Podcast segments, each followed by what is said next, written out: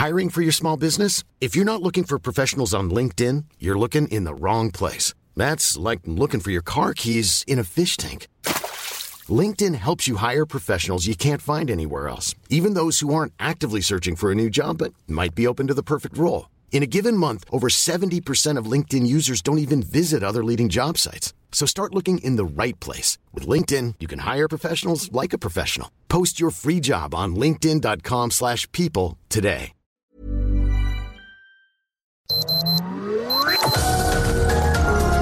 Heraldo Media Group presenta Sergio Sarmiento y Lupita Juárez. Información veraz y oportuna con un toque personal y humano. Por El Heraldo Radio, donde la H suena y ahora también se escucha.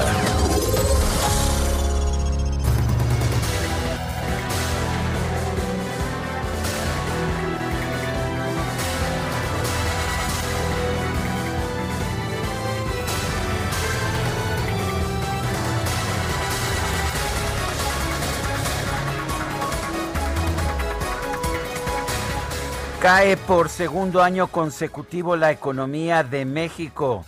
Según el INEGI hubo una contracción de 8.5% en 2020 y se ratifica que la economía decreció 0.1% en 2019. La pandemia de COVID-19 ha generado un desplome del Producto Interno Bruto en el 2020 pues que ha continuado con la caída que empezó en el primer año de gobierno del presidente Andrés Manuel López Obrador. Bueno, la caída en el trimestre, en el cuarto trimestre del año fue de 4.6%, 4.6% con cifras desestacionalizadas. Ya no es el desastre de, de desplome de 18% del segundo trimestre, pero sigue siendo significativo cuando ya se suman las cifras, la caída total es de 8.5%. Ayer se dio a conocer la cifra de caída en el 2020 en los Estados Unidos y fue de 3.5%. La de nuestro país es mucho mayor. Son las 7 de la mañana con un minuto, 7 con 1. Hoy es viernes, viernes 29 de enero de 2021. Yo soy Sergio Sarmiento y quiero darle a usted, a El Heraldo Radio, lo invito a quedarse con nosotros. Aquí estará bien informado, por supuesto, también podrá pasar un rato agradable, ya que si la noticia lo permite, a nosotros nos gusta darle su lado amable. Guadalupe Juárez, en sana distancia, anda por allá por la alcaldía de Coahuila. ¿Cómo estás? Muy buenos días. Hola, ¿qué tal, Sergio Sarmiento? Qué gusto saludarte esta mañana. Muy buenos días. Oye, pues aquí contemplando esta hermosísima luna. Luna llena, ¿verdad? Está espectacular a esta hora de la mañana. Pues eh, hay que verla porque yo también la vi tempranito en la mañana y dije, mira qué cosa tan hermosa. Si haya un término específico para los que estamos enamorados de la luna y no podemos dejar de contemplar. Ay, sí, yo creo que sí. Oye, mi querido Sergio, pues hay que pasar a la este que pues hemos venido dando a lo largo de los últimos meses, las muertes por COVID-19 han eh, marcado pues un nuevo hito histórico en México y posicionan al país como el tercero con más fallecimientos en el mundo, incluso ya por encima de la India. Esto de acuerdo con registros de la Universidad Johns Hopkins. La última actualidad federal indica que México alcanzó 155 mil 145 muertes por la pandemia, es decir, 1.596 más que en las últimas 24 horas y 1.298 más que lo que reportaba pues hasta el día de ayer. La IA informó que el número acumulado de personas confirmadas con el virus es de 1.825.519, es decir, 18.670 nuevos casos solo de un día para otro. Y yo me pregunto, estas son las, eh, las cifras oficiales. ¿Qué pasa si ponemos las cifras que han dado, por ejemplo, el INEGI o algunas otras estimaciones matemáticas que han hecho algunas, eh, algunos especialistas? ¿En qué lugar nos situaríamos entonces en este momento? Y Sergio, qué dolor y qué tristeza. Ayer eh, otra persona del auditorio me habló de que se muere su, su mamá y lo que hemos escuchado en los últimos días es pues que mucha gente pierde, sigue perdiendo a sus seres queridos. Un abrazo a Susi de Café Shah. Bueno, pues un abrazo a, ella y a todos los que han perdido familiares en esta terrible pandemia, eh, la peor que hemos tenido por lo menos desde 1918. Y por otra parte, el secretario de Hacienda, Arturo Herrera, rechazó que México esté comprando vacunas de segunda. No estamos comprando vacunas de segunda, dijo durante la plenaria de Movimiento Ciudadano. Todas las vacunas que nosotros estamos en proceso de contratar tienen niveles de eficacia superiores a 94%. Señaló esto por la decisión del gobierno de comprar la polémica vacuna rusa, la Sputnik V. Dijo que para elaborar la Sputnik V se sigue el mismo método que para crear la vacuna de AstraZeneca. El secretario de Hacienda rechazó que el gobierno eh, que el gobierno federal no esté comprando buenas vacunas y defendió los contratos de adquisición de vacunas. El funcionario dijo que México tiene contratos para la adquisición de vacunas contra el coronavirus con los laboratorios Pfizer, AstraZeneca, CanSino y COVAX y está en negociaciones con el gobierno de Rusia. Son las 7 de la mañana con 6 minutos. Vámonos a la frase del día.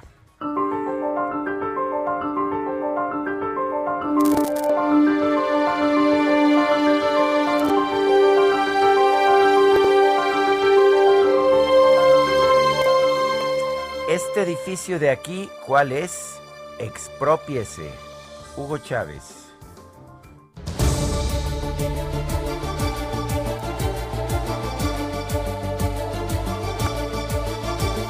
Y las preguntas, ya sabe usted que aquí nos gusta preguntar. También eh, a mucha gente que nos escucha le gusta responder. La primera pregunta es la que hizo Guadalupe Juárez, ¿cómo se llaman los adoradores de la luna? Ya nuestra compañera Itzel González nos respondió, ¿verdad? Yo pensé que eran lunáticos, pero no resulta que son selenofílicos, selenofílicos. Se oye más elegante, selenofilia. La selenofilia es la atracción más llamativa de lo habitual hacia la luna. O sea que tú eres una xenofílica, mi querida Guadalupe Juárez. Yo Selenofil, Fílica. Así es, yo soy un simple lunático, ¿qué le vamos a hacer? Pero bueno, en otros tipos de preguntas, ayer, ayer en la mañana preguntábamos, el primer ministro británico Boris Johnson ha ofrecido una disculpa por los errores cometidos en la lucha contra la pandemia. ¿Debería hacer lo mismo el gobierno de México? Nos dijo que sí el 93.9%, que no el 2.4%. ¿Cuáles errores? 3.7%. Recibimos 9.983 votos. Y esta mañana, muy temprano, ya coloqué, ya coloqué una pregunta en mi cuenta personal de Twitter. Y si logro recuperar mi pantalla, eh, por supuesto que de inmediato se las digo. A ver, la, la pregunta es la siguiente. ¿Cuál es su principal preocupación? La pandemia, 60% la economía 37%, otra 4%. En 37 minutos hemos recibido 1.476 votos. Las destacadas del Heraldo de México.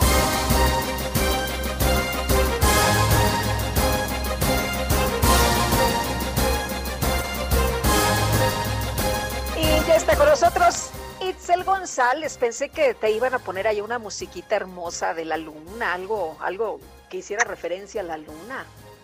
Lupita, Sergio, amigos, muy buenos días. No nos alcanzó porque prácticamente no han pagado. Hoy es el último día que estamos así un poquito arrastrando la cobija, pero se rumora que en un ratito a los que cobran en quincena se les paga porque ya se acabó el mes. Estamos a viernes 29 de enero del 2021. Así es, Javi. Llore y llore andamos por las calles, pero se rumora que en un ratito pagan que te fíe, Javi, la, la música de esta mañana, mi querida Itzel. Yo, yo creo que no, no, no me alcanzó, ni, ni confié en mi palabra de, de, que pronto voy a pagar, porque no, no alcanzó para la música de este viernes tempranito. Esperemos que para la micro deportiva sí alcance con esos cinco pesitos que cobra diario Julio Romero, Sergio Lupita. Lamentablemente tenemos que trabajar, así que ¿qué pues les parece si comenzamos con las destacadas del Heraldo de México? En primera plana, quédate en casa, lenta la vacunación en México, inmunizar a 14 millones de personas de aquí a marzo requiere aplicar el reactivo 10 veces más rápido, de acuerdo a un experto. País, México regresa a top 3, supera a India y se coloca como el tercer país con más decesos por COVID-19. Ciudad de México, ampliación, habilitan dos nuevos hospitales. El IMSS dispuso una unidad de Lindavista y el gobierno local terminó el nosocomio de Topilejo. Estados, secretarios estatales van por otro cargo. Al menos 17 funcionarios aspiran a candidaturas en siete entidades. Orbe, China, alerta por año nuevo. Millones de chinos comenzaron a movilizarse por el periodo vacacional pese a los rebrotes. Meta Super Bowl hegemonía, Tom Brady se suma a atletas con dominio durante dos décadas. Y finalmente, en mercados, turismo de salud limitan la aplicación de vacuna. Estados Unidos emite restricciones para que la inyección se coloque solamente a los residentes. Sergio Lupita, amigos, hasta aquí las destacadas del Heraldo. Feliz viernes. Igualmente, Itzel, ¿qué dijiste? Feliz viernes. Ándale, eso, me parece muy bien. Eso lo hace oficial, mi querida Guadalupe. Hoy es viernes. Pues el cuerpo lo sabe entonces, Sergio, y pues a disfrutar, ¿no? Y es viernes 29 de enero del 2021 y no quería decírtelo, Guadalupe, pero tenemos mucha información y mucho trabajo.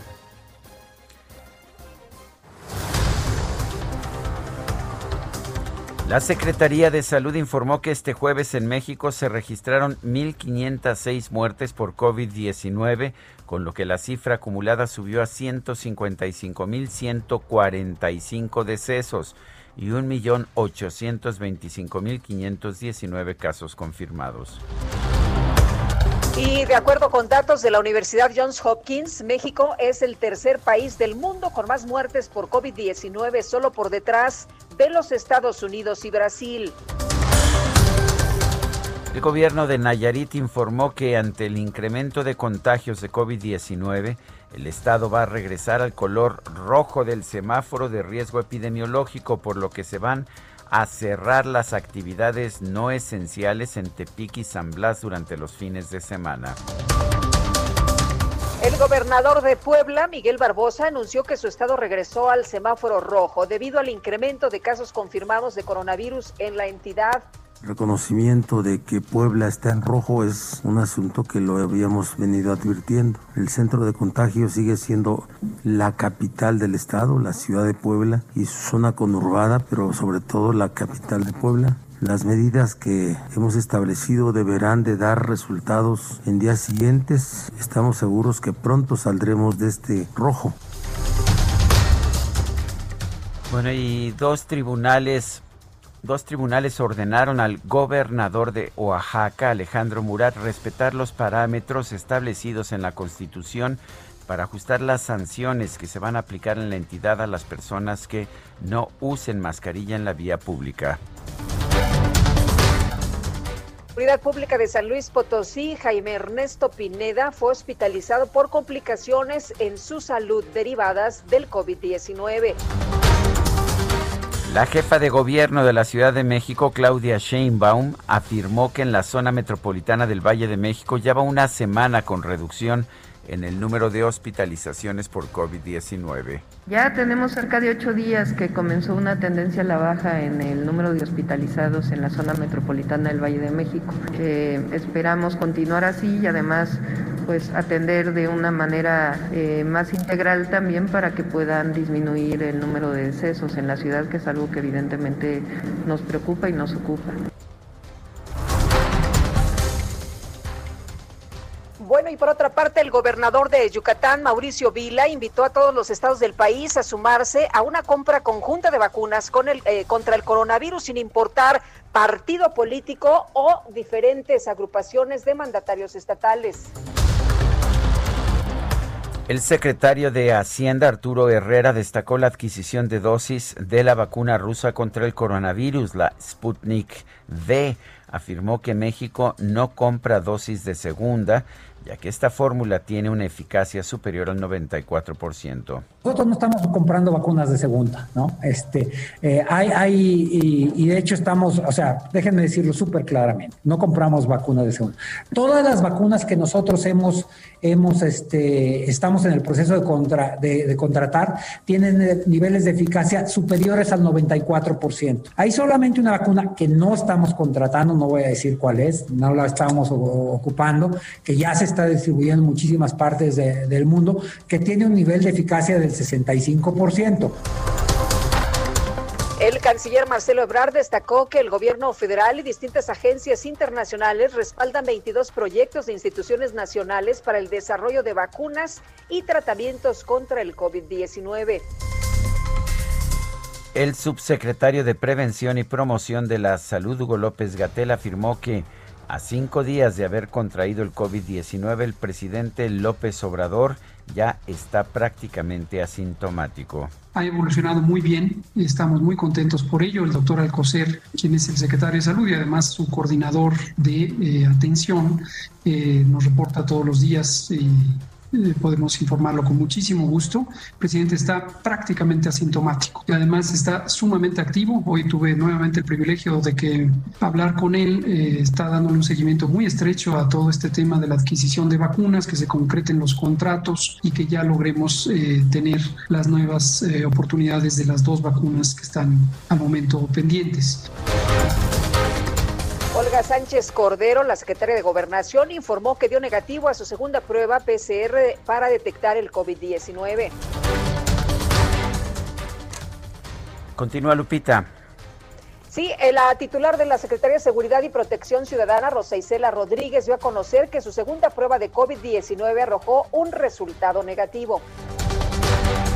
Y el gobierno de España informó que la vacuna contra el COVID-19 que desarrolla el Consejo Superior de Investigación Científicas, Investigaciones Científicas, podría empezar a probarse en humanos en los meses de marzo o abril.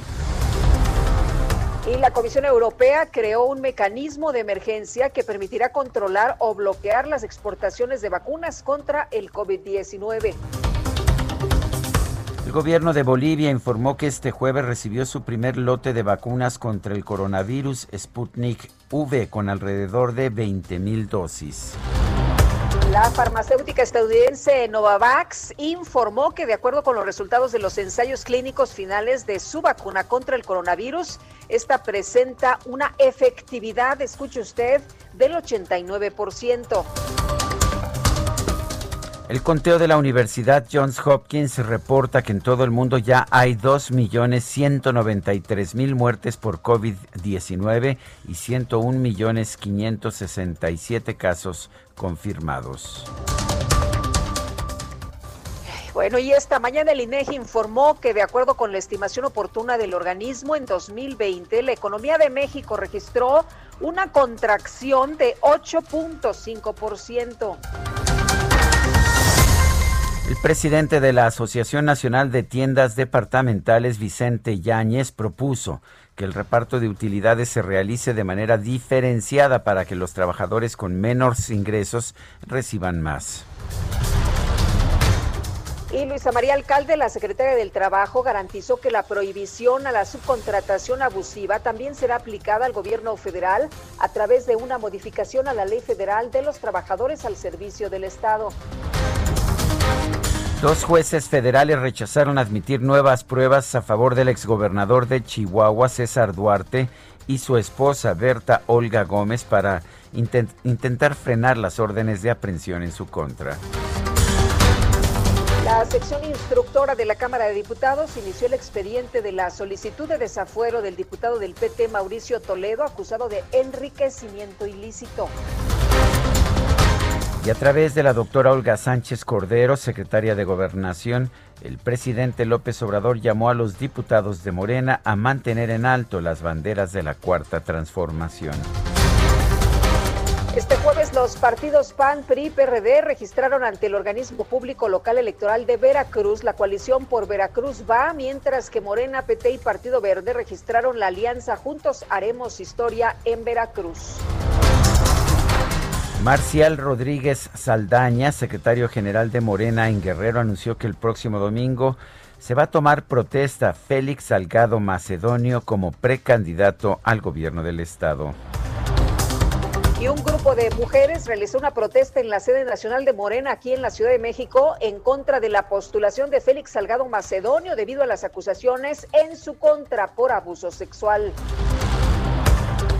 Padres de los 43 normalistas de Ayotzinapa tomaron las casetas de Palo Blanco y la venta en la autopista del Sol en Guerrero para exigir que el gobierno investigue al ejército y detenga a los responsables de la desaparición de los estudiantes. Cobraron la cuota de los automovilistas que pasaban. Y el alcalde de Yautepec, Morelos, Agustín Alonso Gutiérrez, solicitó a la Secretaría de Gobernación que la Guardia Nacional tome el control de la seguridad del municipio en lugar de la Comisión Estatal de Seguridad. El gobernador de Puebla, Miguel Barbosa, aseguró que la Profeco no sirve para evitar el robo y la falsificación de tanques de oxígeno en el estado. Simplemente no hay Profeco en Puebla, no hay acciones de la Profeco. Mejor que cierren, que se vayan. De verdad que sí, se, se ahorraría a la federación una delegación inservible, inútil. Pues enójense los compadres y mira nada más la respuesta. El titular de Profeco, Ricardo Sheffield, acusó al gobernador Barbosa de estar desinformado o sufrir ya de plano demencia. Le dijo demente, ya que no es la primera vez que hace comentarios irracionales. A 19 días del incendio en el centro de control del metro de la Ciudad de México, la directora general del sistema, Florencia Serranía, confirmó que la línea 3 podría reanudar su servicio el primero de febrero. Y en información de los deportes, el delantero mexicano del Betis de España, Sergio Diego Lainez, informó que dio positivo a la prueba del coronavirus. Fíjate, por lo que se mantendrá en aislamiento. Ahí tus noticias del Betis. Pues está bien que, que las tengamos. Un delantero muy joven, un delantero con mucho, mucho futuro en el fútbol español y en el fútbol del mundo. Son las 7 de la mañana con 22 minutos. Dijimos que es viernes, ¿verdad? Sí. Bueno, escuchemos.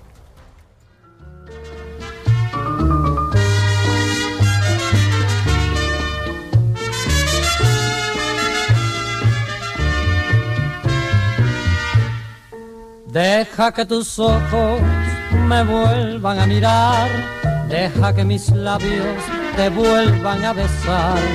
Deja que tus besos ahuyenten las tristezas que noche tras noche me hacen llorar. Deja que la luz. Juro que tú eras muy joven, mi querida Guadalupe, pero Celio González, pues la verdad es que generó un pues un gran seguimiento, una gran atención por parte del público allá en los años 50, en los años 60. Él ah, fue, Celio González fue el cantante de la Sonora Matancera y lo llamaban el Satanás de Cuba, así le llamaban a este hombre que tuvo realmente una época de oro muy importante en la música tropical en México y en, y en todo el mundo. ¿Te parece que escuchemos a Celio González y a la Sonora Matancera?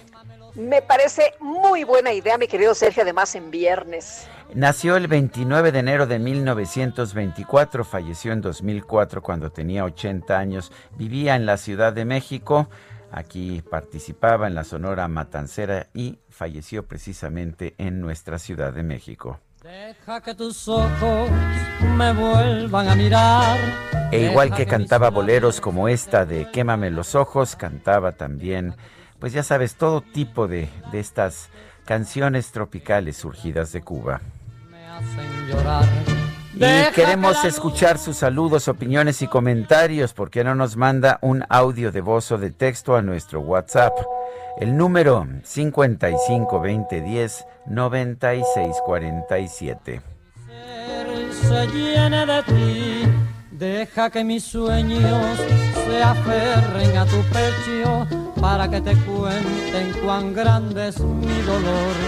Déjame estrujarte con este loco amor que me tiene al borde de la desolación. Deja que mis manos no sientan el frío, el frío terrible de la soledad. Quémamelo. Sergio Sarmiento y Lupita Juárez quieren conocer tu opinión, tus comentarios o simplemente envía un saludo para ser más cálida esta mañana. Envía tus mensajes al WhatsApp 5520 109647. Heraldo Radio. Heraldo Radio, la H que sí suena y ahora también se escucha. Continuamos con Sergio Sarmiento y Lupita Juárez por El Heraldo Radio.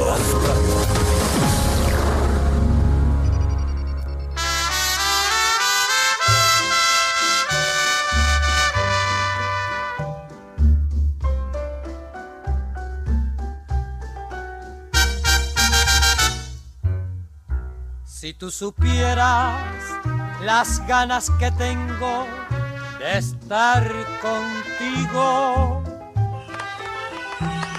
para decirte mi triste alegría, mi pena y mi ensueño. Para contarte cien mil cosas que llevo escondida en el alma. Para decirte que sufro y que gozo pensando en tu amor. Es Celio González, el Satanás de Cuba, interpretando este bolerito, Cien Mil Cosas. Te muy quedo.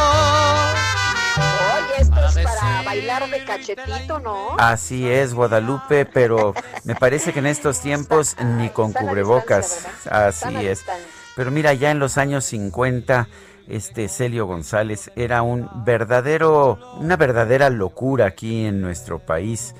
Era uno de los cantantes más populares. Empezó, empezó el 23 de mayo de 1956 con la Sonora Matancera que dirigía entonces Rogelio Martínez. Y bueno, también ah, cantaba con otros grandes intérpretes de la Sonora Matancera como Bienvenido Granda.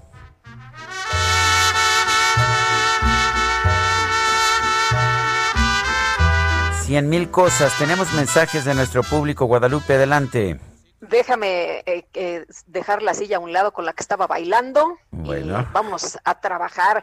Oye, buenos días, feliz viernes, ya es fin de semana. Les mando un caluroso abrazo en medio de este frío. José Antonio Gómez Bauche, pues muchas gracias y muy bien recibido este caluroso abrazo. Y dice Rodolfo Contreras de Querétaro, cinematográfico viernes, de nuevo bronce en fallecimientos por COVID-19 a nivel mundial y el PIB 2020 cae 8.5%. Afortunadamente el presidente está de buen humor. En las peores manos, en el peor momento, es lo que nos dice Rodolfo, Rodolfo Contreras. Pues sí, nos insisten que el presidente esté, está de buen humor, pues qué bueno, ¿verdad? Qué bueno y qué bueno que está bien. Eh, saludos desde Oaxaca, muy buenos días, Sergio y Lupita. Nos saluda Pita Estudillo. Pues un abrazo hasta Oaxaca a todos nuestros amigos. En México, eh, México se situó ya como el tercer país del mundo por muertes acumuladas por COVID-19. Rebasamos a la India. El acumulado es de 155.145 según la Secretaría de Salud, aunque pues tanto el INEGI como muchas otras fuentes nos dicen que esto es una subestimación. ¿Qué estamos haciendo bien? ¿Qué estamos haciendo mal? José Narro es ex secretario de Salud, también fue rector de la Universidad Nacional Autónoma de México. Doctor, doctor José Narro, buenos días, gracias por tomar la llamada. Sergio y Lupita, muy buenos días y a todo el auditorio que tengan un buen fin de semana. Doctor, es, ¿qué estamos haciendo Gracias, bien? doctor. ¿Qué estamos haciendo mal? Nos dijeron que México era un, un país ejemplo para el mundo, pero pues no lo veo yo muy claro. ¿Qué nos, qué nos puede usted decir? Eh, si somos ejemplo es de lo que no se debe hacer, desafortunadamente, porque somos el primer país en eh, muerte, número de defunciones entre personal de salud, somos el segundo país en, la, en letalidad, el tercero en número de defunciones, el número tres el número de contagios, de tal forma que, que pues desafortunadamente la estrategia que se ha seguido, que se sigue todavía a partir de que se definió allá por febrero, a finales de febrero, cuando se registró el primer caso, pues no ha resultado. Ha sido una estrategia fallida. Eh, doctor, insisten en decirnos en el gobierno federal que vamos bien, que la pandemia está contenida y que los casos van a la baja, pero en las conferencias eh, de la mañana, eh, pues se dice una cosa y luego en las conferencias de la tarde vemos otros datos. ¿Qué es lo que tendría que estarse haciendo en estos momentos? Pues para tener por lo menos información unificada y para tener por lo menos pues eh, una idea de cómo se está trabajando, ¿no? Porque nos dicen que México ha optado por la dispersión de los contagios y no se ha querido rectificar. Y se probó desde muy eh, el principio de la pandemia, algunos países trataron de generar en la sociedad esta inmunidad poblacional y se dieron cuenta, unos más rápido que otros, pero para abril ya eh, quienes habían seguido esta estrategia, pues ya no le estaban siguiendo. Me refiero a Suecia, por ejemplo, me refiero a Inglaterra incluso. Entonces, eh, no, no, no es el camino y el camino tiene que ser un relanzamiento, un relanzamiento nacional, un relanzamiento en unidad con los gobernadores, con presidentes municipales eh, y con un gran mensaje a la sociedad en el sentido de que hay eh, en este momento herramientas con las que podemos evitar el, el, contagio, por una parte, por la otra, desde el punto de vista eh, de salud pública, tomar tempranamente los casos, hacer pruebas y, y poder eh, estudiar a sus contactos, aislar a los que están enfermos, eh, poner en cuarentena a quienes se sospechan y por supuesto el uso del cubrebocas, de la ventilación de los espacios cerrados, de la higiene, de la reducción de la movilidad, pero de verdad hacerlo firmemente y, y, también eh, dentro de un planteamiento integral, apoyos a la economía. La gente tiene que salir a trabajar porque no tiene para el sustento diario. Entonces tiene que haber una estrategia integral que ataque o que atienda los asuntos sanitarios, los asuntos de salud, que atienda los asuntos económicos, la parte social y por supuesto también la parte política. Doctor, los cierres de la economía, eh, tanto en la Jornada Nacional de Sana Distancia entre el 23 de marzo y el 30 de mayo, y lo que hemos visto en estas últimas semanas en la Ciudad de México no han impedido los contagios. ¿Realmente este es el camino? ¿Cerrar la economía más de lo que ya se ha hecho? Pues es que no lo hemos hecho bien, integral, completo. Ese es, parte del problema. Y, ahí hay una otra variable que conviene tomar en cuenta. Eh, necesitamos tener y seguir protocolos completos para la atención de las personas la estrategia inicial de ni vayas al hospital, quédate en casa, eh, pues no, no es la correcta, porque efectivamente se evita la saturación, pero ayer INEGI informaba que el 58% de las defunciones que ellos encontraron, más de 100 mil, eh, cuando la Secretaría en ese mismo periodo tenía reportado 75 mil, alrededor de, eh, pues no, no, no se, se ha seguido. Entonces necesitamos tener una estrategia integral y a la que nos atengamos la propia sociedad. El uso del cubrebocas tiene que ser obligatorio, no es opcional. Es el mecanismo más efectivo que tenemos en este momento desde el punto de vista de la población para evitar contagiarse y para evitar transmitir el contagio, interrumpir la cadena de transmisión, que ese tiene que ser en una epidemia por una enfermedad transmisible, contagiosa, ese tiene que ser el mecanismo. Eh, doctor Narro, ¿qué opina usted de pues esta logística que se ha hecho en materia de vacunación? México lo está haciendo bien, eh, no podíamos hacerlo de otra manera porque las vacunas están siendo distribuidas a distintos países o qué debimos haber hecho? Este, aquí lo que necesitamos de nueva cuenta es la vacuna y teniendo la vacuna no está resuelto el problema, porque una cosa es la vacuna y otra cosa es la vacunación. Yo estoy convencido de que México ha desarrollado a lo largo de décadas un mecanismo de vacunación que es eh, correcto, que había que reforzarlo, no cambiarlo. Eh, están las unidades de atención médica. ¿Por qué buscar los centros de, de apoyo y de dispersión de recursos económicos para la población, becas o ayudas para los jóvenes, para los adultos mayores, e, estos centros de bienestar, el personal, ¿por qué acudir a los así denominados eh, servidores de la nación cuando tenemos eh, servidores del área de la salud que han probado que pueden eh, llevar hasta todos los rincones del, del país las vacunas? Yo simplemente digo, en, eh, a finales de 2018 se aplicaban en un periodo de poco menos de seis meses eh, más de 32 millones de vacunas contra la influenza. Y en un año, en promedio, entre 2012 y 2018, se aplicaban cerca de 100 millones de dosis distintas de diferentes eh, vacunas, por supuesto, y a distintos grupos de edad, algunos a a, niños de un año de edad, eh, pero también a, jóvenes, eh, pero también, por supuesto, a los adultos y a los adultos mayores. Entonces, ahí tenemos un mecanismo. ¿Para qué cambiarlo? ¿Para qué dar lugar a la suspicacia de si esto tiene una intencionalidad de orden de orden político? Y finalmente, pues necesitamos saber cuáles son las vacunas que ya se contrataron, ¿Cuándo van a llegar? ¿Cuándo está estimado esto?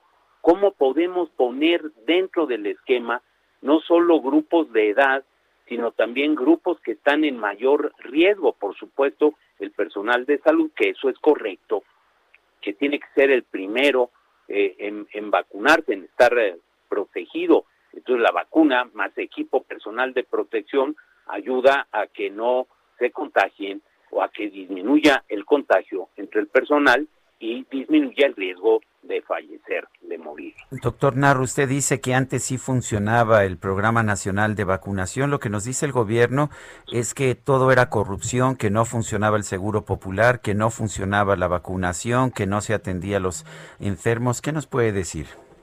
Pues que no es así. Lamento no no no estar de acuerdo, pero solo transmito parte de la realidad. Eh, ¿Había problemas? Sí, claro que sí. El eh, área de la salud siempre ha tenido una insuficiencia presupuestal, hacía falta recursos financieros, sigue faltando ese recurso. Entonces, eh, claro que había también problemas y seguramente se cometieron abusos, corrijamos eso, no salgamos con el INSABI hasta que esté realmente listo.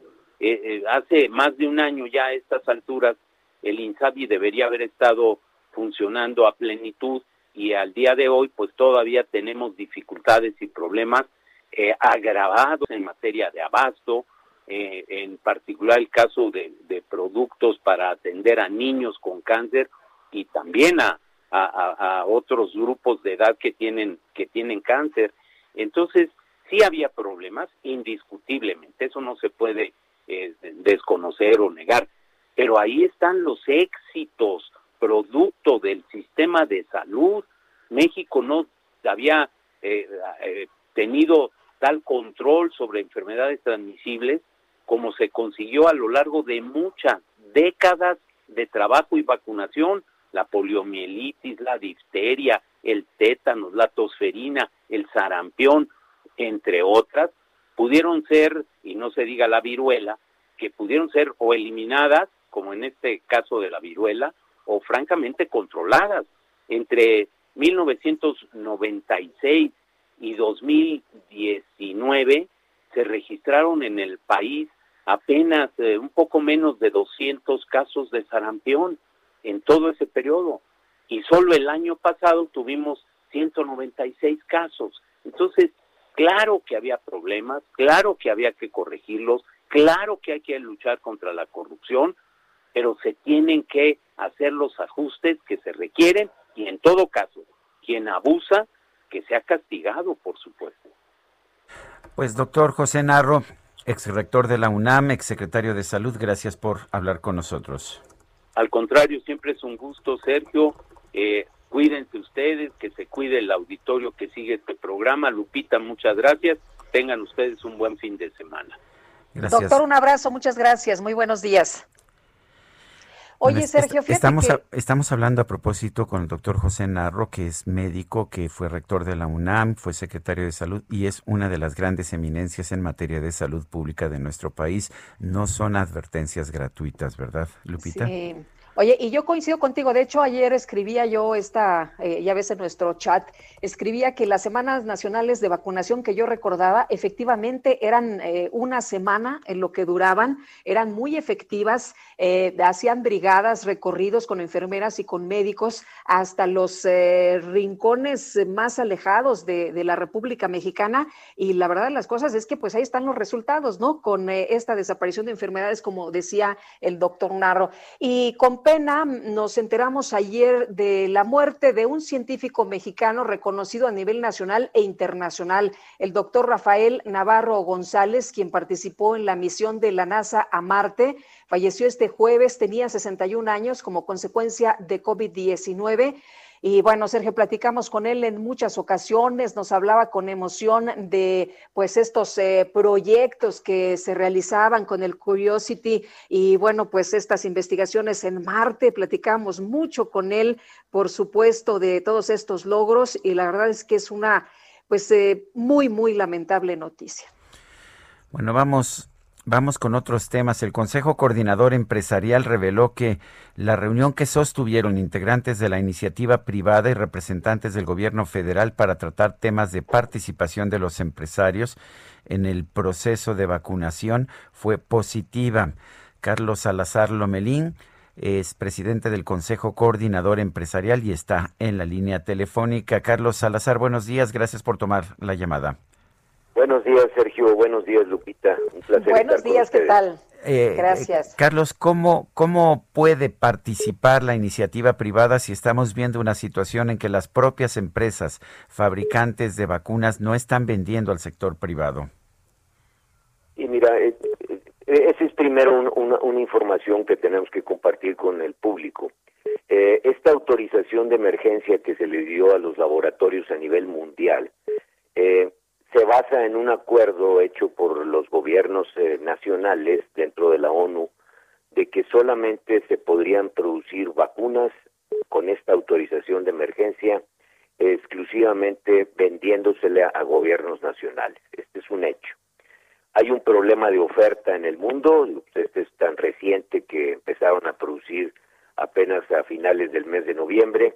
Eh, y los laboratorios que han obtenido las autorizaciones del FDA y de la Comisión Europea de Salud y ahora de la COFEPRIS, pues son este, relativamente pocos, van en el, en el proceso. Eh, algunos de ellos, como el caso de, de, de, de, Pfizer, que es el más conocido, bueno, pues tiene ya un compromiso de venta con el gobierno mexicano, que como se ha informado, este, tuvo un retraso porque ellos mismos están adecuando su capacidad de producción para incrementarla sensiblemente por la demanda que hay en el mundo. Nosotros hemos estado cercano a las autoridades desde mediados de diciembre tuvimos reuniones con el doctor eh, López Gatel y pues mostramos nuestro interés de, participar eh, y ayudar a nuestra autoridad eh, de diferentes formas. Una podía ser este, la logística que implica, la distribución que implica y el reto monumental, Sergio. Ahorita que me conecté estaban hablando ustedes de las campañas de vacunación. Fuimos exitosísimos en esas campañas, sin duda, pero recordemos que era relativamente un universo, un grupo relativamente pequeño. Sí alejado, sí todo, pero ahora aparte del alejamiento hay que agregarle la masividad eh, con la que tiene que ser aplicada esta, esta vacuna. Por lo tanto, nos acercamos a la autoridad para decirle, nosotros tenemos ese tipo de capacidades, déjenos ayudar. Eh, hemos sostenido varias conversaciones, la última de ellas fue el, día de ayer, como bien indicas, creo que muy buena reunión. Eh, estuvo la secretaria de Economía, la secretaria del Trabajo, eh, el subsecretario López Gatel, el, director del Seguro Social, Zoe Robledo, entre otros funcionarios de primer nivel, eh, junto con la representatividad de las organizaciones empresariales, estuvieron varios de los presidentes de las organizaciones y bueno, pues estuvo el Consejo Coordinador tratando de de mantener este diálogo con la autoridad. ¿Qué concluimos? Que definitivamente sí podemos ayudar, podemos ayudar en muy diferentes fases de esto, inclusive haciendo programas voluntarios, subrayo la palabra voluntarios, de apoyo económico, no porque el gobierno no haya comprado las vacunas, sino porque nosotros podemos acelerar este paso.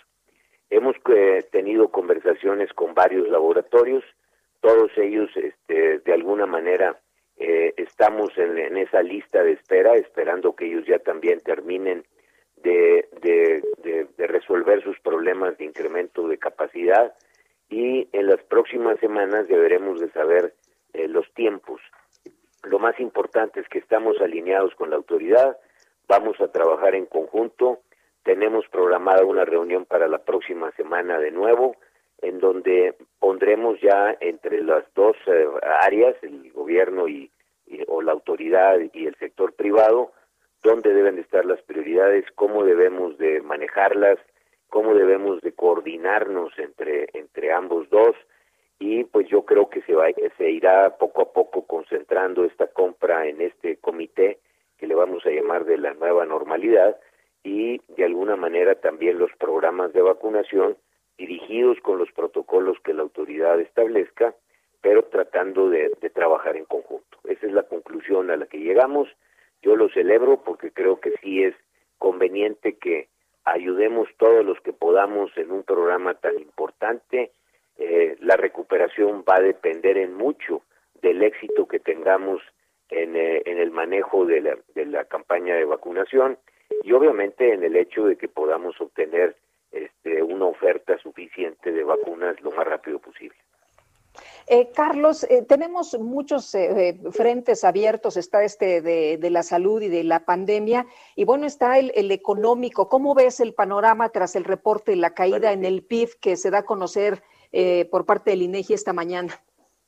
Sí, bueno, es, es, una es una pena, ya lo habíamos programado, ya lo habíamos pronosticado, pues esta situación iba agravarse. Eh, todos creíamos eh, que el, problema iba a durar unos meses, eh, se ha ido alargando mes a mes para nosotros y para el mundo. Creíamos que la entrada del 2021 casi en automático nos ponía en otra situación, íbamos a, dejar atrás la, la pues el, el, año 2020 que ha sido tan malo para todo el mundo y especialmente para México. y seguimos detenidos con eh, áreas que no nos permiten el crecimiento. Déjame marcar dos. Eh, la primera, eh, seguimos teniendo problemas para movilizar la inversión. los tenemos porque definitivamente con esta situación donde la demanda ha caído, muchos de los planes de inversión que se habían programado pues han disminuido y la única fórmula tiene que ser a través de inversión en infraestructura. No es porque estemos inventando el hilo negro, pero es lo que están haciendo todas las economías del mundo para estimular su capacidad económica. Como han oído, Estados Unidos anunció con la nueva administración del presidente Biden eh, un enorme programa de infraestructura. Nosotros hemos insistido en eso, nos hemos acercado a la autoridad, como ustedes lo saben, tenemos ya dos anuncios por casi la suma de los dos 500 mil millones de pesos de inversión, que excede por mucho la inversión pública. Esta inversión público-privada en conjunto podrá movilizar mucho más que lo que la inversión pública tan solo puede hacer. O sea que estamos o podemos invertir más de lo que va a gastarse en el aeropuerto, en el tren Maya, en el transísmico, en las obras, este, en, la refinería, las obras más importantes de esta administración. Eh, seguiremos insistiendo en un tercer anuncio, Seguiremos insistiendo de que el sector energético debe de abrirse con mayores facilidades a la inversión privada. Entonces, ese es la primer eh, gran eh, este, reto que tenemos, el primer gran objetivo al, mismo tiempo, y también dependen mucho de que eh, tengamos una movilidad ya adecuada, que las cosas se puedan de alguna manera arreglar desde el punto de vista de salud. Lo segundo siguen siendo los cambios a las legislaciones. Este, nosotros hemos hecho un llamado constante de que a veces estas eh, ideas, por muy buenas que sean, llegan en el peor momento porque pues no hay duda que estos cambios constantes a la ley pues tienen efectos este, eh, colaterales importantísimos en las decisiones de inversión. Carlos Salazar, eh, perdón, es que trabajando en eso. Sí, es que nos nos corta la guillotina en unos segundos más. Gracias por hablar con nosotros, presidente del Consejo Coordinador. Sergio Sarmiento y Lupita Juárez quieren conocer tu opinión, tus comentarios o simplemente envía un saludo para ser más cálida esta mañana. Envía tus mensajes al WhatsApp 5520 109647. Heraldo Radio.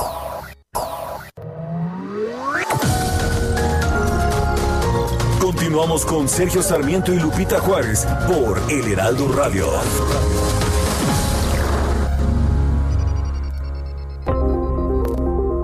29 de enero se conmemora el Día Mundial del Rompecabezas. Esto se debe a que en esta fecha, pero hace más de 260 años, un hombre llamado John Splitsbury, experto en el diseño de mapas, recortó por error fronteras de los países, dando lugar a lo que sería el primer rompecabezas del mundo. La historia de los rompecabezas se ha ido construyendo a lo largo del tiempo, pues lo que empezó como un error se ha convertido en una herramienta pedagógica, terapéutica y de entretenimiento para toda la familia.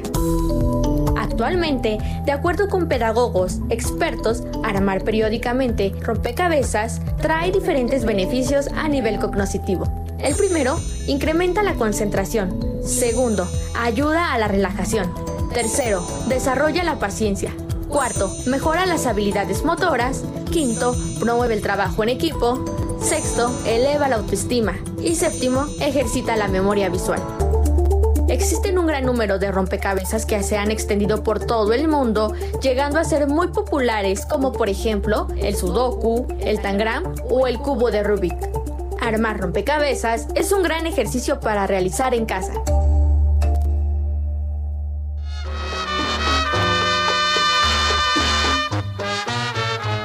Pretendiendo humillarme pregonaste el haber desdeñado mi pasión y fingiendo una honda pena imaginaste que moriría de desesperación.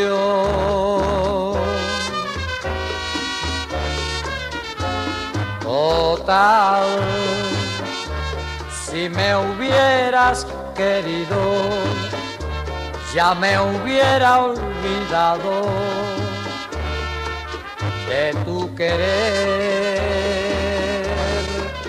Ya ves que fue otra clásica, otro bolero muy característico de la Sonora Matancera y la voz de Celio González. Total.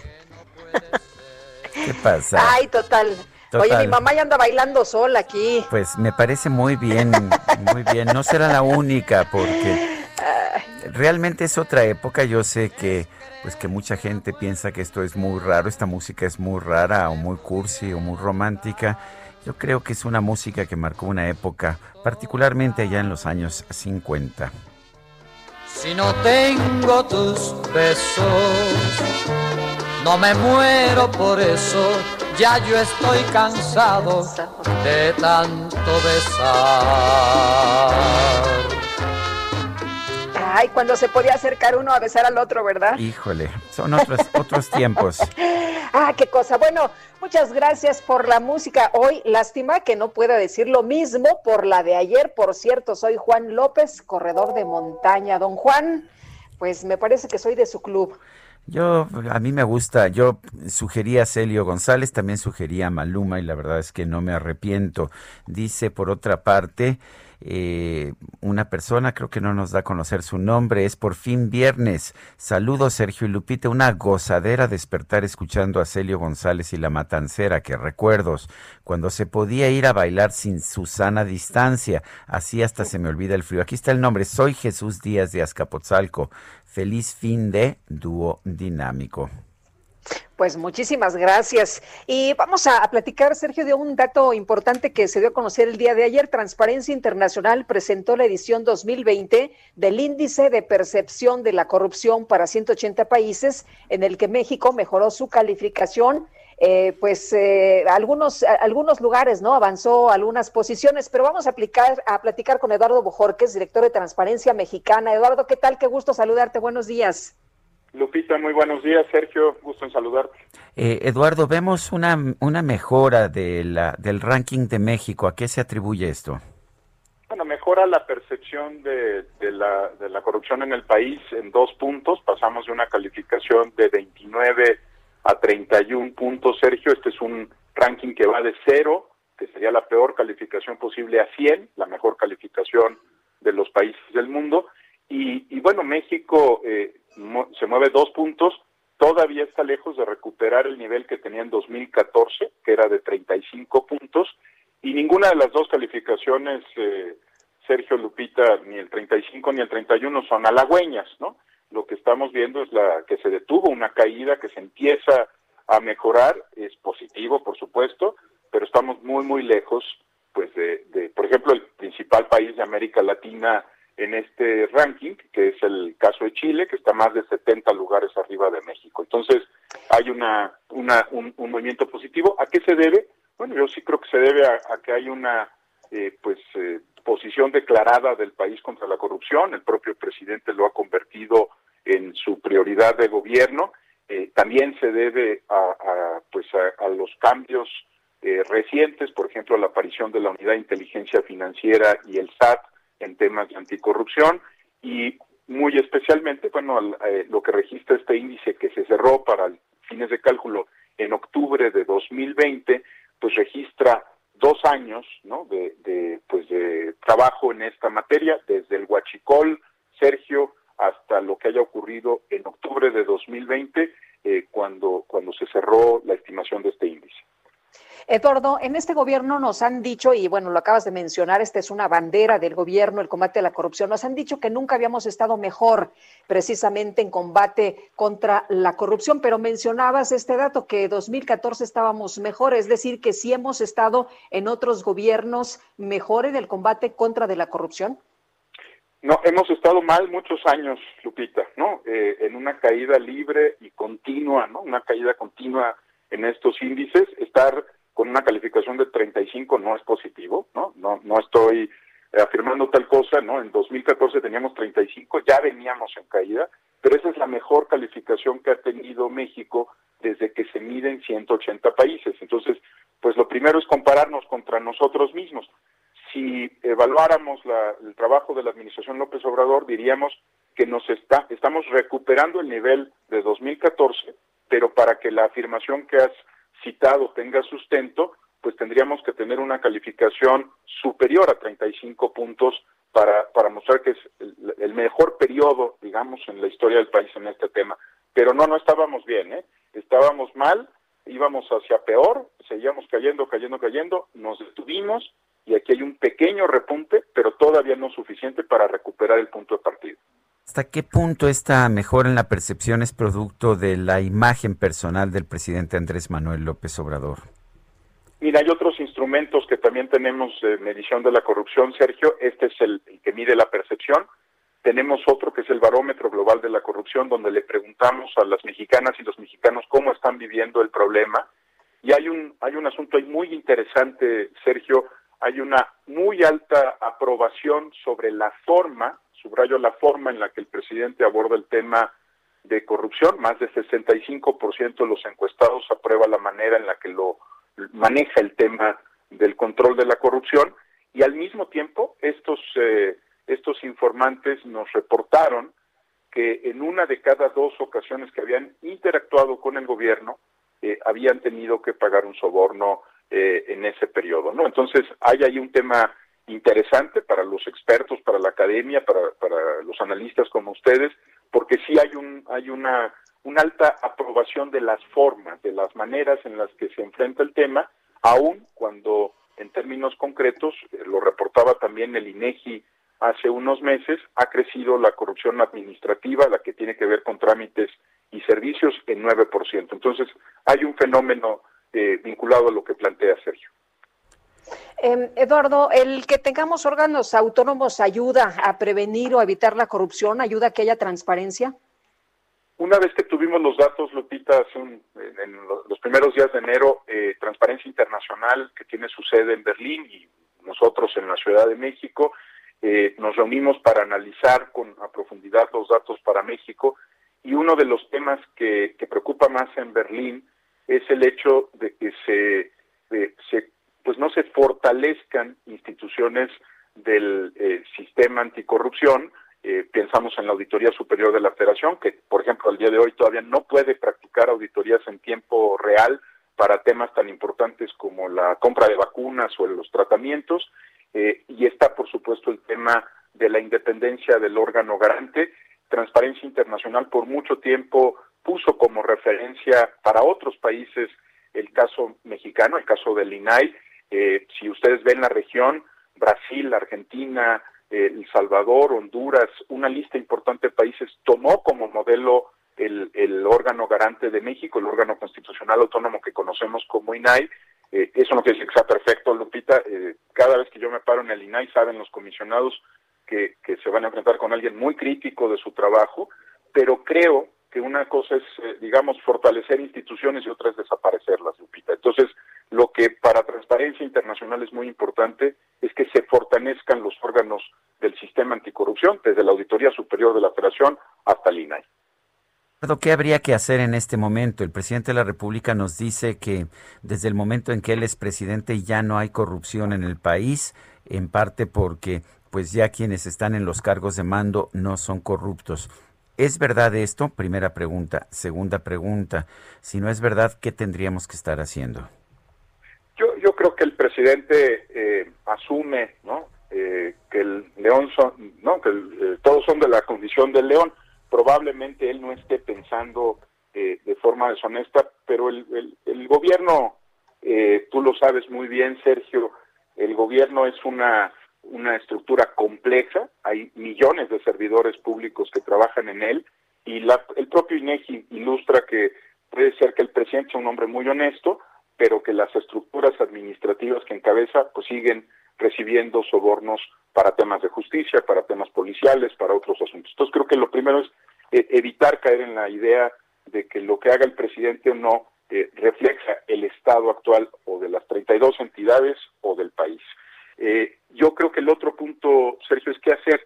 Mira, la gran diferencia en este tema, lo que hacen los países que van mejorando y que van cambiando las cosas, es no solo abrir investigaciones, Sergio, sino sentenciar a los responsables. Y si tú revisas lo que ha pasado en los últimos cinco o seis años, lo que no llegan son las sentencias. No se hace justicia, pues, ¿no? ¿Y por qué es importante hacer justicia? Porque es un cicatrizante social. Lo que la, población entiende una vez que se ve que hay responsables y que un juez eh, les aplica una sentencia y se cumple, es que hay consecuencias, ¿no? Para los actos deshonestos de servidores públicos o de empresas. Y creo que no hemos visto sentencias, no hemos visto que se recupere el dinero robado.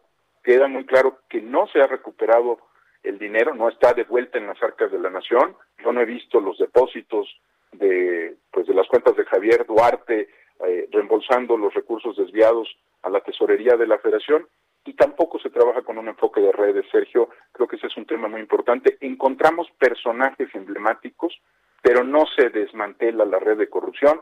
Y la parte triste de esto, que no solo es la impunidad, es que después nos encontramos a los integrantes de esas redes nuevamente en el gobierno, ¿no? Pasan unos años y los que eran acusados de corrupción en una administración ahora son funcionarios, son senadores, son diputados. Esa señal de impunidad eh, es absoluta, ¿no? Entonces, esos, digamos, son algunas de las claves, Sergio, por donde tendríamos que avanzar.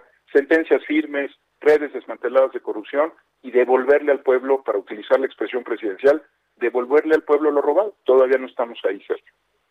Pues Muy bien, pues Eduardo, como siempre, gracias por platicar con nosotros. Buenos días. Es un verdadero gusto, Lupita. Es un gusto saludarlos y escucharles bien.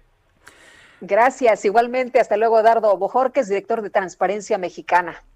El gobierno de la Ciudad de México dice que hay una tendencia a la baja en las hospitalizaciones por COVID en la zona metropolitana. Son casi ocho días de esta tendencia. Carlos Navarro, cuéntanos. Buenos días, Sergio y Lupita. Les saludo con gusto a ustedes y al auditorio. Y bien, como lo comentaba Sergio, en la zona metropolitana del Valle de México suman ya casi ocho días de tendencia a la baja en el número de hospitalizaciones por COVID-19, informó la jefa de gobierno Claudia Sheinbaum. Escuchemos. Ya tenemos cerca de ocho días que comenzó una tendencia a la baja en el número de hospitalizados en la zona metropolitana del Valle de México. Eh, esperamos continuar así y además pues atender de una manera eh, más integral también para que puedan disminuir el número de decesos en la ciudad, que es algo que evidentemente nos preocupa y nos ocupa. De acuerdo con el reporte técnico, el 20 de enero se reportaron 10.022 internados por el nuevo coronavirus en este perímetro conformado por 16 alcaldías capitalinas y 59 municipios mexiquenses, mientras que el 27 del mismo mes hubo 9.806 internados, una baja de 216 hospitalizaciones por COVID-19. Sin embargo, la mandataria capitalina reconoció que ha habido un aumento en el número de decesos por esta enfermedad en el reporte del 26 de enero se dio cuenta de 464 decesos, la cifra más alta en esta emergencia sanitaria. A la fecha suman ya casi 28 mil muertes por nuevo coronavirus. También comentarles que el Hospital General de Topilejo, ubicado en la alcaldía Tlalpan, quedó listo, por lo que desde la siguiente semana va a recibir pacientes, incluidos aquellos que padezcan COVID-19. El nuevo nosocomio que fue construido por la Secretaría de la Defensa Nacional tuvo una inversión de 600 millones de pesos. Las obras iniciaron en octubre de 2019 y concluyeron en noviembre pasado. La jefa de gobierno acudió a recorrerlo. Escuchemos.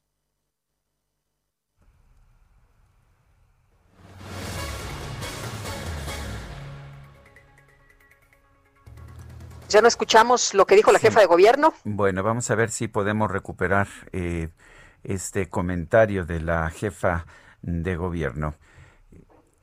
A ver, Carlos. Vamos con el eh, químico Guerra, ¿te parece bien? No, Carlos, Carlos Navarro, continúa así. Este, no pudimos escuchar, algo pasó técnicamente, no pudimos escuchar la voz de, de, de lo que se decía, pero adelante con tu información. Gracias, Sergio. les comentaba que el nuevo nosocomio que fue construido en la alcaldía Tlalpa, para ser precisos, en Topilejos, tuvo una inversión de 600 millones de pesos. Las obras iniciaron en octubre de 2019 y concluyeron en 2020. Precisar que en un inicio el hospital va a tener 66 camas para atender a los pacientes con el nuevo coronavirus, de los cuales con 42 van a tener un ventilador para atender a pacientes graves. En este caso va a beneficiar a los pueblos originarios de Tlalpa, que son San Miguel Topilejo, San Miguel Ajusco, San Tomás, eh, Santo Tomás Ajusco, San Miguel Chicalco, Magdalena Petlacalco y San Andrés Totoltepec. Así es que bueno, suman un hospital más para la atención de pacientes con COVID-19. Sergio Lupita, la información que les tengo. Gracias, Carlos. Hasta luego, buenos días. Y ahora sí son las 8 con 17. El Químico Guerra con Sergio Sarmiento y Lupita Juárez. ¿Cómo estás, Químico? Muy buenos días. Sergio Lupita, buenos días. Quisiera este breve espacio darle un homenaje, aunque sea humilde, a un gran químico mexicano que se nos fue por el coronavirus el día de ayer, muy joven, el doctor Rafael Navarro González, uno de los más destacados científicos mexicanos con renombre internacional que colaboró con la NASA precisamente en los estudios sobre la vida en Marte, la posibilidad de la vida en Marte.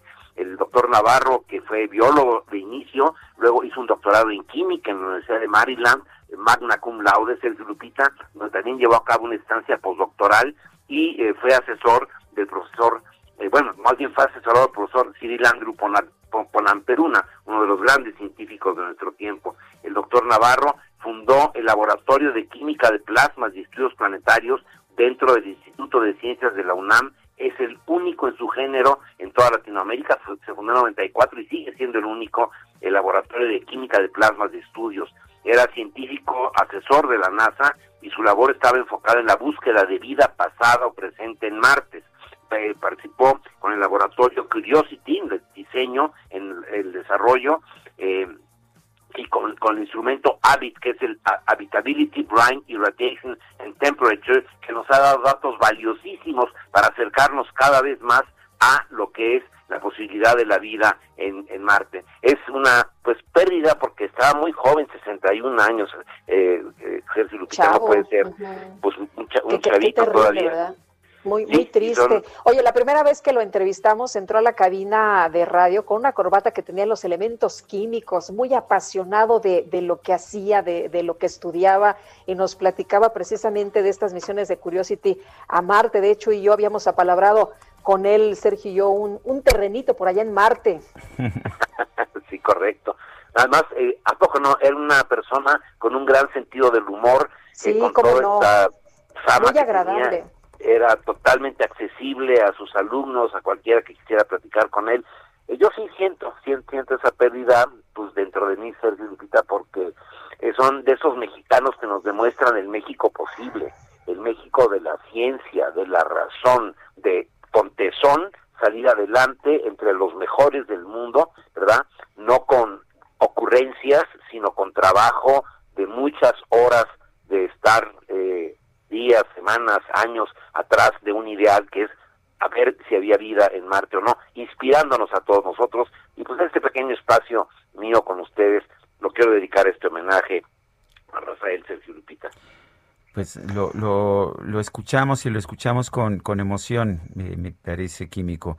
Hay que rendir homenaje a, aquellos que han tenido un papel relevante en nuestra sociedad. Exactamente. Gracias, químico. Buenos días. Y vamos con Mónica Reyes. Adelante, Mónica, ¿qué nos tienes? Hola, ¿qué tal? Sergio Lupita, qué gusto saludarlos amigos del Heraldo Radio.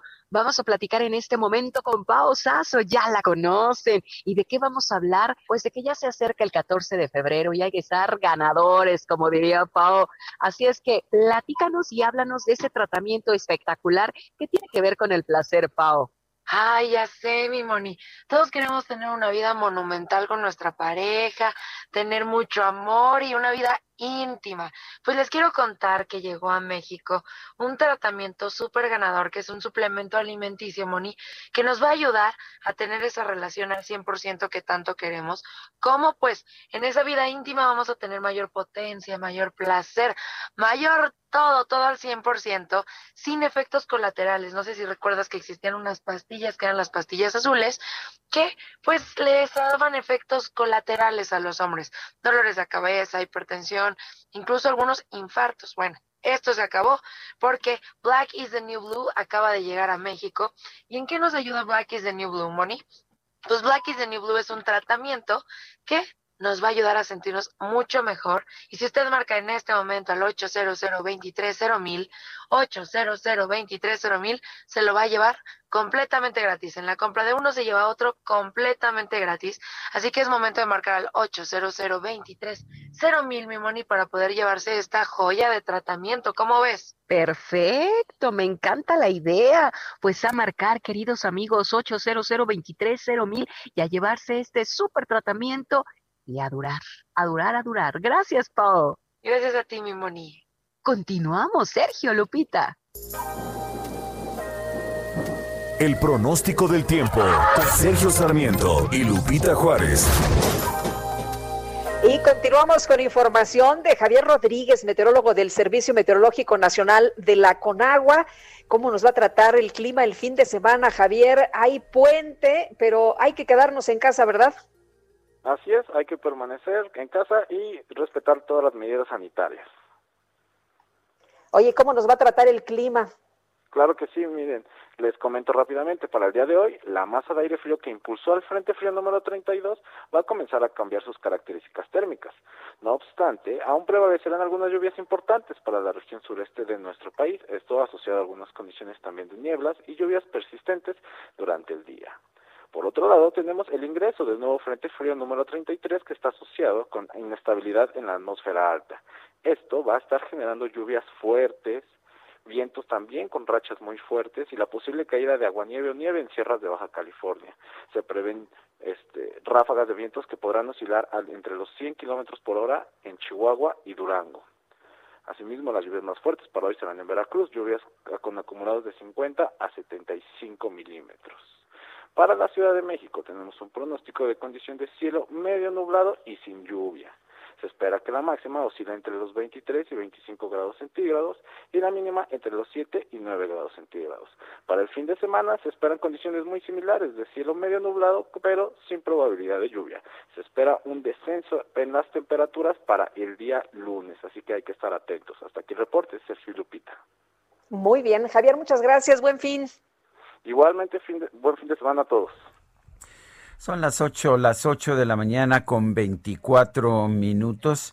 Eh, nos encontramos transmitiendo de forma dividida. Guadalupe Juárez está ya en Coajimalpa, yo estoy en las instalaciones del Heraldo Radio. Ayer, ayer cayó el peso en los mercados cambiarios, 20.54 se cotiza en estos momentos en ventanillas bancarias, mientras que en el mercado al mayoreo tiene un precio en estos momentos de 20.1078. Hubo avances avances muy ligeros en los mercados ah, eh, bursátiles, en la bolsa mexicana 0.04%, el Dow Jones 0.9%. Vamos a una pausa, regresamos en un momento más. Estamos en el Heraldo Radio. Ahora decirme que no puede ser pensar Sergio Sarmiento y Lupita Juárez quieren conocer tu opinión, tus comentarios o simplemente envía un saludo para ser más cálida esta mañana. Envía tus mensajes al WhatsApp 5520 109647. Heraldo Radio, la HCL se comparte, se ve y ahora también se escucha. Continuamos con Sergio Sarmiento y Lupita Juárez por El Heraldo Radio. Amigos del Heraldo Radio, llegó la preventa de Semana Santa a Hoteles Riu, con 20% de descuento adicional en las mejores playas de México, con los más elevados estándares de seguridad sanitaria en todos los hoteles. Solo ingresa a riu.com Selecciona el hotel y reserva hasta el 30 de enero con 20% de descuento adicional. Ahorra con el traslado gratuito y además, tu reserva incluye completamente gratis seguro médico de viaje. No te quedes sin lugar. Reserva hoy mismo en Ryu.com y esta Semana Santa disfruta unas vacaciones con el mejor todo incluido en Hoteles Ryu. Continuamos. Jaque Mate con Sergio Sarmiento.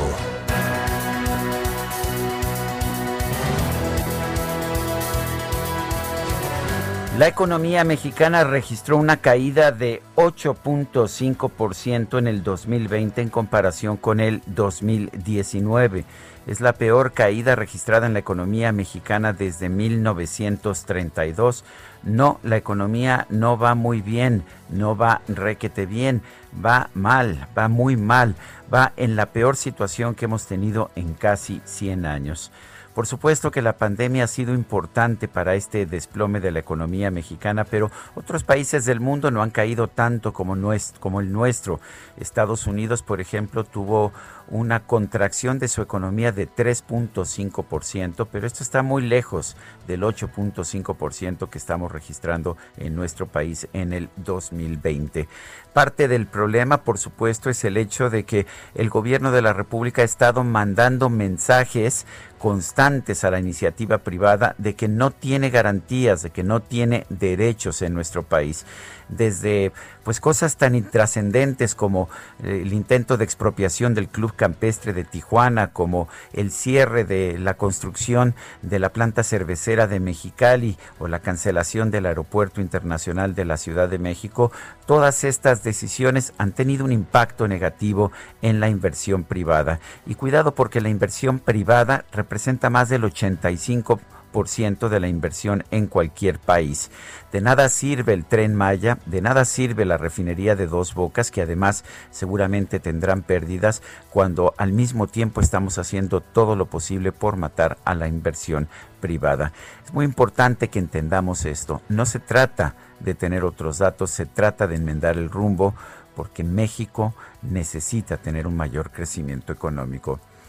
Yo soy Sergio Sarmiento y lo invito a reflexionar.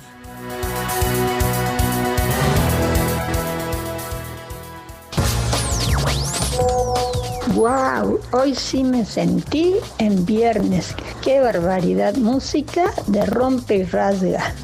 Celio Cruz, hasta se me olvidó el tema de las vacunas. Gracias por estos momentos de alegría y de bienestar. Saludos Lupita, Sergio y a todo el equipo y a Kike también. Gracias, buen fin de semana. Soco.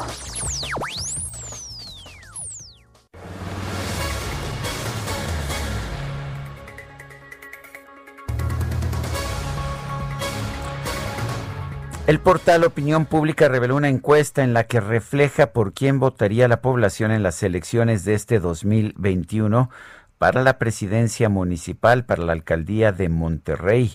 Verónica Malo es columnista de, del Heraldo México y socia de Social Research Solutions Consultora. Verónica Malo, ¿cómo estás? Buenos días, gracias por tomar esta llamada. Es un gusto estar con ustedes, Sergio Lupita y su amplio auditorio. Gracias por la oportunidad. Verónica, cuéntanos, ¿qué, ¿qué, nos dice este estudio? ¿Quién es el favorito o quién está adelante hasta estos momentos?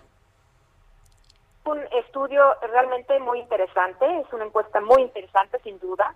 Eh, creo que el auditorio lo encontrará aquí. Eh, Primero que nada, decir que, que esta es una encuesta levantada por Opinión Pública, que es un socio estratégico mío de, la consultoría que yo dirijo, y que lo sacó a título personal, por un interés personal, dado que él es, él es de Monterrey.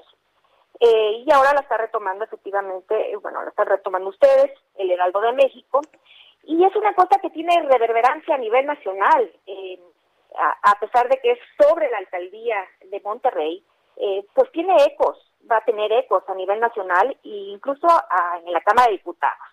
Eh, quien sale em, em, victorioso, digamos, este, en este momento en la encuesta es Luis Donaldo Colosio, eh, como candidato a la alcaldía eh, por Movimiento Ciudadano. Y le sigue pisándole los talones Víctor Fuentes, por Morena, por El Verde, por PT, por Panal, en uno de los escenarios que, que se trabajó Luis Donaldo sería con 27% de, de intención de voto, eh, Víctor Fuentes con 21% de intención de voto. Eh, eso en un escenario. En otro escenario, eh, por, por Morena estaría Alberto Madero con 16, casi 17% de intención de voto. La historia de esta encuesta es muy interesante también. Se, se origina en que eh, hay una contienda muy cerrada en, Nuevo León por la gubernatura. Eh, de las 15 entidades que se, están disputando, cuatro de ellas eh, hay una contienda eh, cerrada. Una de ellas es Nuevo León, la otra es Chihuahua, San Luis Potosí, marca ser así y Sonora también. Em, como contendientes por el PAN para la gubernatura, estaban disputándose Víctor Fuentes, y Fernando eh, Eh, sale victorioso, sale con la, con la candidatura este, Fernando Larrazábal y hay un malestar, eh, todo, todo indica que hay un malestar por parte de Víctor Fuentes, se separa del PAN eh, Víctor Fuentes y la que da como puntera en la elección para la gubernatura, Clara Luz Flores de Morena, pues hace un acercamiento, como buena política, hace un acercamiento con Víctor Fuentes y Víctor Fuentes, todo parece indicar que sí se va a lanzar por la alcaldía, pero bajo la bandera de Morena. Entonces, esto pues simbra la contienda eh, de la alcaldía, que como ya dije, eh, quien va a puntero... Oye, pues está, se está calentando el terreno, ¿no? Se ve todo, pues ya. sí. Oye, y además el presidente el presidente acaba de ir a Monterrey a dar el apoyo a la candidata del gobierno por Morena, Clara Luz, que acabas de mencionar. Y bueno, uno pensaría que a lo mejor esto arrastra a, Víctor Fuentes, ¿no? Correctamente, por ahí, por ahí se filtró una foto eh, de ese encuentro, de ese desayuno. Y sí, pues eh, eh, a lo mejor eso arrastra este, a Víctor Fuentes a sumarse, lo que va a tener repercusión en que, pues muy probablemente Clara Luz Flores gane la gubernatura. Eh, obviamente aquí los que están probablemente enojados son los este, candidatos a la gubernatura por el PRI, Adrián Garza, y, y por el PAN, este, Fernando, que ya lo había mencionado. Em, si sucediera que Víctor Fuentes finalmente pues no contiende eh, por la alcaldía, pues muy probablemente entonces la gubernatura, la contienda por la gubernatura se cierre enormemente y podemos estar hablando de que Adrián eh, de la Garza se la lleve o Fernando uh -huh. se la lleve. Oye, pero Luis Donaldo Colosio. Luis Donaldo Colosio, eh, pues va a ganar, muy probablemente va a ganar la alcaldía. Eh, incluso mismo si le está pisando los talones de Víctor Puente en la intención de eh, Víctor Puentes en la intención de voto. Pero el, el punto aquí es que Luis Donaldo Colosio, siendo por Movimiento Ciudadano, pues no está favoreciendo lo suficiente a Samuel García, que está contendiendo por la gubernatura por Movimiento Ciudadano. Eh, Samuel García se ha encargado de, pues, de, dinamitar su propia contienda por la gubernatura. Eh, entonces, eh, aunque se la lleve Luis Donaldo Coloso en la alcaldía, pues no, el, el, apoyo no va a ser, no se va a traducir a Samuel García lo suficiente como para que Samuel García gane la gubernatura de Nuevo León. Eh, Verónica, Luis Donaldo Colosio en realidad lo que tiene es el nombre, ¿no es así? Es un es una marca muy conocida, no solamente en Monterrey, sino en todo el país. Indudablemente, indudablemente tiene el nombre, primero que nada, pero también tiene una cuestión que es eh, joven, que no, que no tiene realmente cola que le pisen, ha hecho una muy buena labor en, eh, digamos, las posiciones que ha ocupado, eh, tiene muy buena reputación. Entonces, todo eso pues está eh, sumando a su favor para llevarse la alcaldía. Bueno, pues yo quiero agradecerte, Verónica Malo, eh, socia de Social Research Solutions Consultora, el haber conversado con nosotros esta mañana. Nuevamente, muchas gracias a ustedes y feliz año, sobre todo mucha salud. Muy bien. Igualmente, muchas gracias. Bueno, y por otra parte, el académico Oscar Misael Hernández del Colegio la Frontera Norte publicó un artículo. El artículo se titula 19 cuerpos, la violencia en la frontera tamaulipeca.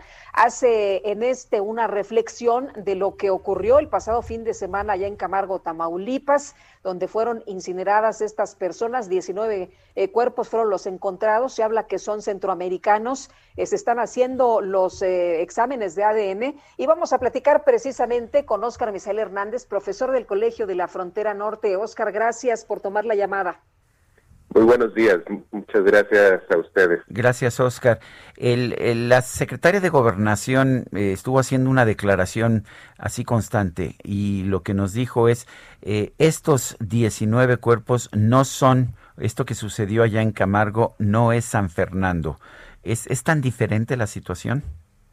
Bueno, me parece que hay sus eh, matices criminológicos, si lo queremos ver desde esa perspectiva, pero también hay una serie de eh, indicios que nos eh, ponen en, en, alerta ante este tipo de situaciones. Creo que eh, si comparamos, hay varias hipótesis que podemos recordar en el caso San Fernando en torno al asesinato de los 72 migrantes. Una de ellas, bueno, es que fueron eh, eh, asesinados por eh, una razón de, de secuestro y, y, de familiares que no quisieron pagar. Otra de ellas fue que porque los el grupo que los secuestró sospechaban que iban para lo que ellos llamaban la contra, es decir, contra el grupo contrario, y por eso fueron asesinados. Y una más es que fueron asesinados porque, bueno, pues querían reclutarlos y ninguno de ellos aceptó. Entonces, todas estas hipótesis me parece que pueden ser válidas y, y, y, y se pueden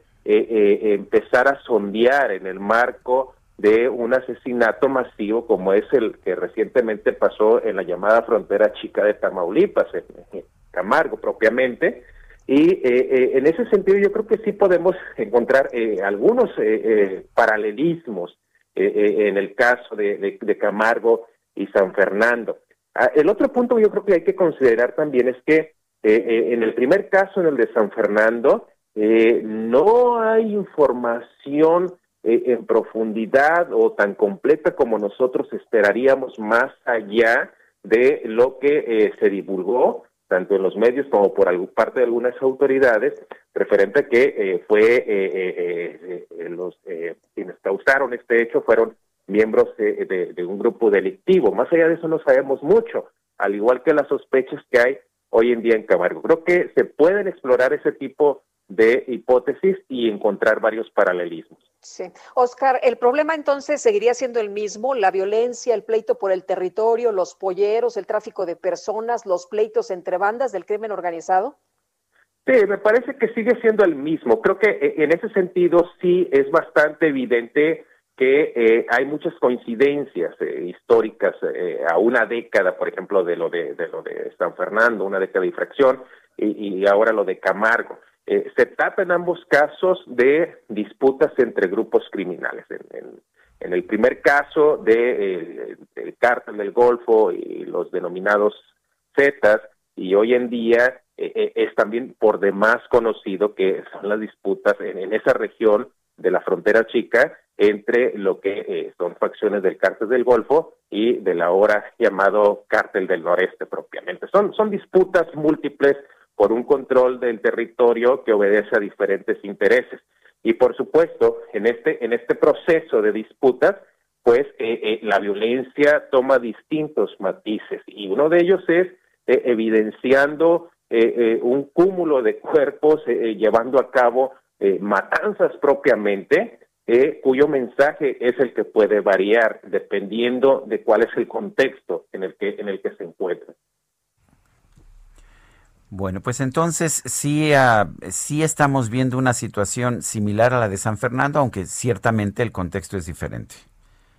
Sí, definitivamente. Yo creo que a reserva de que, de que las autoridades federales eh, eh, den más, más pruebas. Hasta ahorita yo creo que lo que se ha encontrado son varios indicios, eh, pero lo que se necesita, por supuesto, son pruebas las iniciativas que hay, por ejemplo, ya de que se ha empezado con lo de las pruebas de ADN, ya es, es un, buen adelanto para empezar a, encontrar pruebas, pero eh, eh, también eh, tenemos otro tipo de indicios, por ejemplo, las, los mensajes que han circulado de, supuestos familiares de, de, las víctimas de que proceden de, Guatemala o las peticiones del Ministerio de Relaciones Exteriores de, aquel país para el gobierno de Tamaulipas, ya nos dan este tipo de pistas que nos hacen eh, eh, pensar en que, bueno, finalmente son posiblemente migrantes y eh, estamos en, un escenario muy similar, aunque en un contexto diferente, por supuesto. Muy... muy bien, pues Oscar, gracias por platicar con nosotros. Muy buenos días. Buen día para todos. Gracias. Hasta luego, Oscar. Misael Hernández es profesor del Colegio de la Frontera Norte. Esta mañana se dio a conocer que la economía mexicana tuvo una contracción de 8.5% en el 2020. Vamos a conversar con Carlos Mota, periodista especializado en economía y negocios, columnista del periódico El Heraldo de México. Carlos Mota, ¿cómo estás? Buenos días. ¿Cómo están, Sergio Lupita? Mucho gusto en estar con ustedes a sus órdenes. Eh, ¿Cómo ves las cifras? Una caída 8.5%, a ver, muy superior a la de nuestro socio comercial Estados Unidos pero no tan mala como las cifras cercanas al 10% que algunos, algunas empresas pronosticadoras estaban ofreciendo. ¿Qué opinas? Sí, efectivamente, algunos pronósticos incluso hablaban cuando estábamos en el verano pasado, hablaban de una caída potencial de hasta menos 11%, recordarás, y esto se fue corrigiendo como pronóstico poco a poco durante los últimos meses, hasta que se dijo llegaría la caída alrededor de menos 9%, en las últimas semanas se incluso corrigió un poco más a menos 8.5%, que fue lo que finalmente esta mañana el INEGI está reportando. Creo que eh, pues eh, sí refleja esta problemática que tenemos en México de una caída en la inversión que durante 2018, finales 2019, impactó al PIB y esto generó un efecto de inercia que después se agravó de forma muy dura con la pandemia y la crisis económica mundial. Sí, me parece que el gobierno respondió con tibieza. Creo que la política fiscal eh, pues contracíclica completa no existió, existió algo muy raquítico, eh, una respuesta muy magra, y si bien el Banco de México hizo lo propio para desde la política monetaria aliviar un poco la crisis el año pasado, pues eh, la, la, parte fiscal faltó. Ahora sí hay que decir que la caída es menor de lo que se esperaba y eso, bueno, pues es, es positivo, Sergio. Eh, Carlos, ¿cómo ves, por ejemplo, para las personas que, que nos están escuchando? ¿Esto significa menos empleo, significa menos inversión, significa menos crecimiento? ¿Vamos a estar igual que en el 2020 o vamos a estar peor?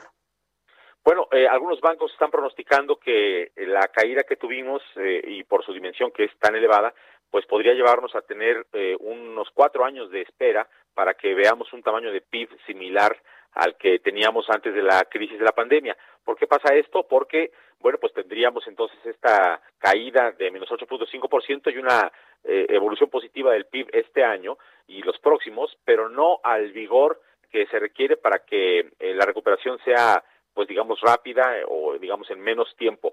Eh, yo creo que sí estamos viendo eh, pues todavía los efectos, los vivimos en este momento de la pérdida de empleo y estamos viendo que la gente pues ha reducido dramáticamente su capacidad de aventurarse a nuevos negocios, la inversión sigue deprimida, no hay una política pública de parte del gobierno para que se atraiga la inversión de forma pareja, más bien el gobierno ha querido pues llegar a acuerdos pues casi individualizados con empresas en lo particular para atraer ciertas inversiones y las ha logrado, pero no es un clima generalizado de atracción de inversión. Si a eso sumas que la pandemia pues todavía eh, está entre nosotros, el programa de vacunación eh, ha sido errático, por lo menos en sus primeras semanas, y no tenemos claridad de cuándo estaremos todos vacunados, pues ciertamente hay un panorama eh, pues un poco sombrío en este inicio, si bien eh, ya tenemos la luz al final del túnel con el tema de la vacuna y sabemos que se recuperará el Producto Interno Bruto de México, se generarán empleos, la velocidad en este primer trimestre yo creo que todavía no será muy elevada y tendremos eh, pues eh, una, un modo de expectativa de parte de agentes económicos que estarán observando pues cómo el gobierno despliega tanto política fiscal como política sanitaria para que eh, eventualmente la economía se recupere más rápido. Eh, Carlos, claramente la pandemia ha tenido mucho que ver en esto, pero ¿qué pasa con medidas que ha tomado el gobierno que ahuyentan la inversión privada? Me refiero, por ejemplo, a la cancelación de proyectos de inversión en energías, eh, a, la cancelación de la cervecería de Mexicali, a la cancelación del Aeropuerto Internacional de la Ciudad de México, a la cancelación de proyectos mineros. ¿Qué tanto ha afectado esto a la, inversión, eh, a la inversión productiva en nuestro país? Sergio, mira, yo creo que eh, el problema del gobierno es que no ha tenido la capacidad de enviar señales homogéneas a todos los inversionistas nacionales e internacionales sobre cuál es su expectativa de atracción de inversión por un lado, de garantía de Estado de Derecho para los contratos que se firmen y de homologación de los estándares de negocios con los que el gobierno quiere operar de México eh, cuando los comparas contra otras partes del mundo. Estos estándares, por ejemplo, en lo que mencionas de energía, pues hablan de mercados competitivos, abiertos, donde se respeta la inversión, no importa de qué país venga, eh, en donde pues es vigoroso el, el, capitalismo de libre mercado y de libre competencia en ese sector en particular, y aquí no, aquí más bien el gobierno ha optado por eh, ligar el concepto de soberanía con el fortalecimiento de Pemex y de la CFE, cosa que no está mal, pero lo hace casi siempre en detrimento de lo que podría ser inversiones privadas en ese sector. Entonces, cuando un inversionista de ese sector o de otros escucha que pues vamos a privilegiar a Pemex, a la CFE y que todo lo que se hacía con la reforma energética eran negocios eh, pues casi oscuros, al amparo de corrupciones y ese tipo de cuestiones, pues se espantan los inversionistas, aunque eh, pues no tengan ni indicios de querer hacer nada corrupto. Entonces, me parece que sí ha habido un fallo tremendo en la posibilidad de que el gobierno envíe las señales adecuadas a los inversionistas y, garantice piso parejo para todo el mundo, porque pues hemos visto que hay eh, una predilección por lo lo que podríamos llamar negocios estatales, ahora con incluso menciones del gobierno de que tendremos en el futuro eh, pues hasta empresas de militares, ¿no? es un componente que veremos seguramente crecer en los siguientes en los siguientes meses. Carlos Mota, gracias por esta conversación. Muchas gracias, Sergio Lupita, un abrazo. Igualmente, Carlos, un abrazo, muy buenos días.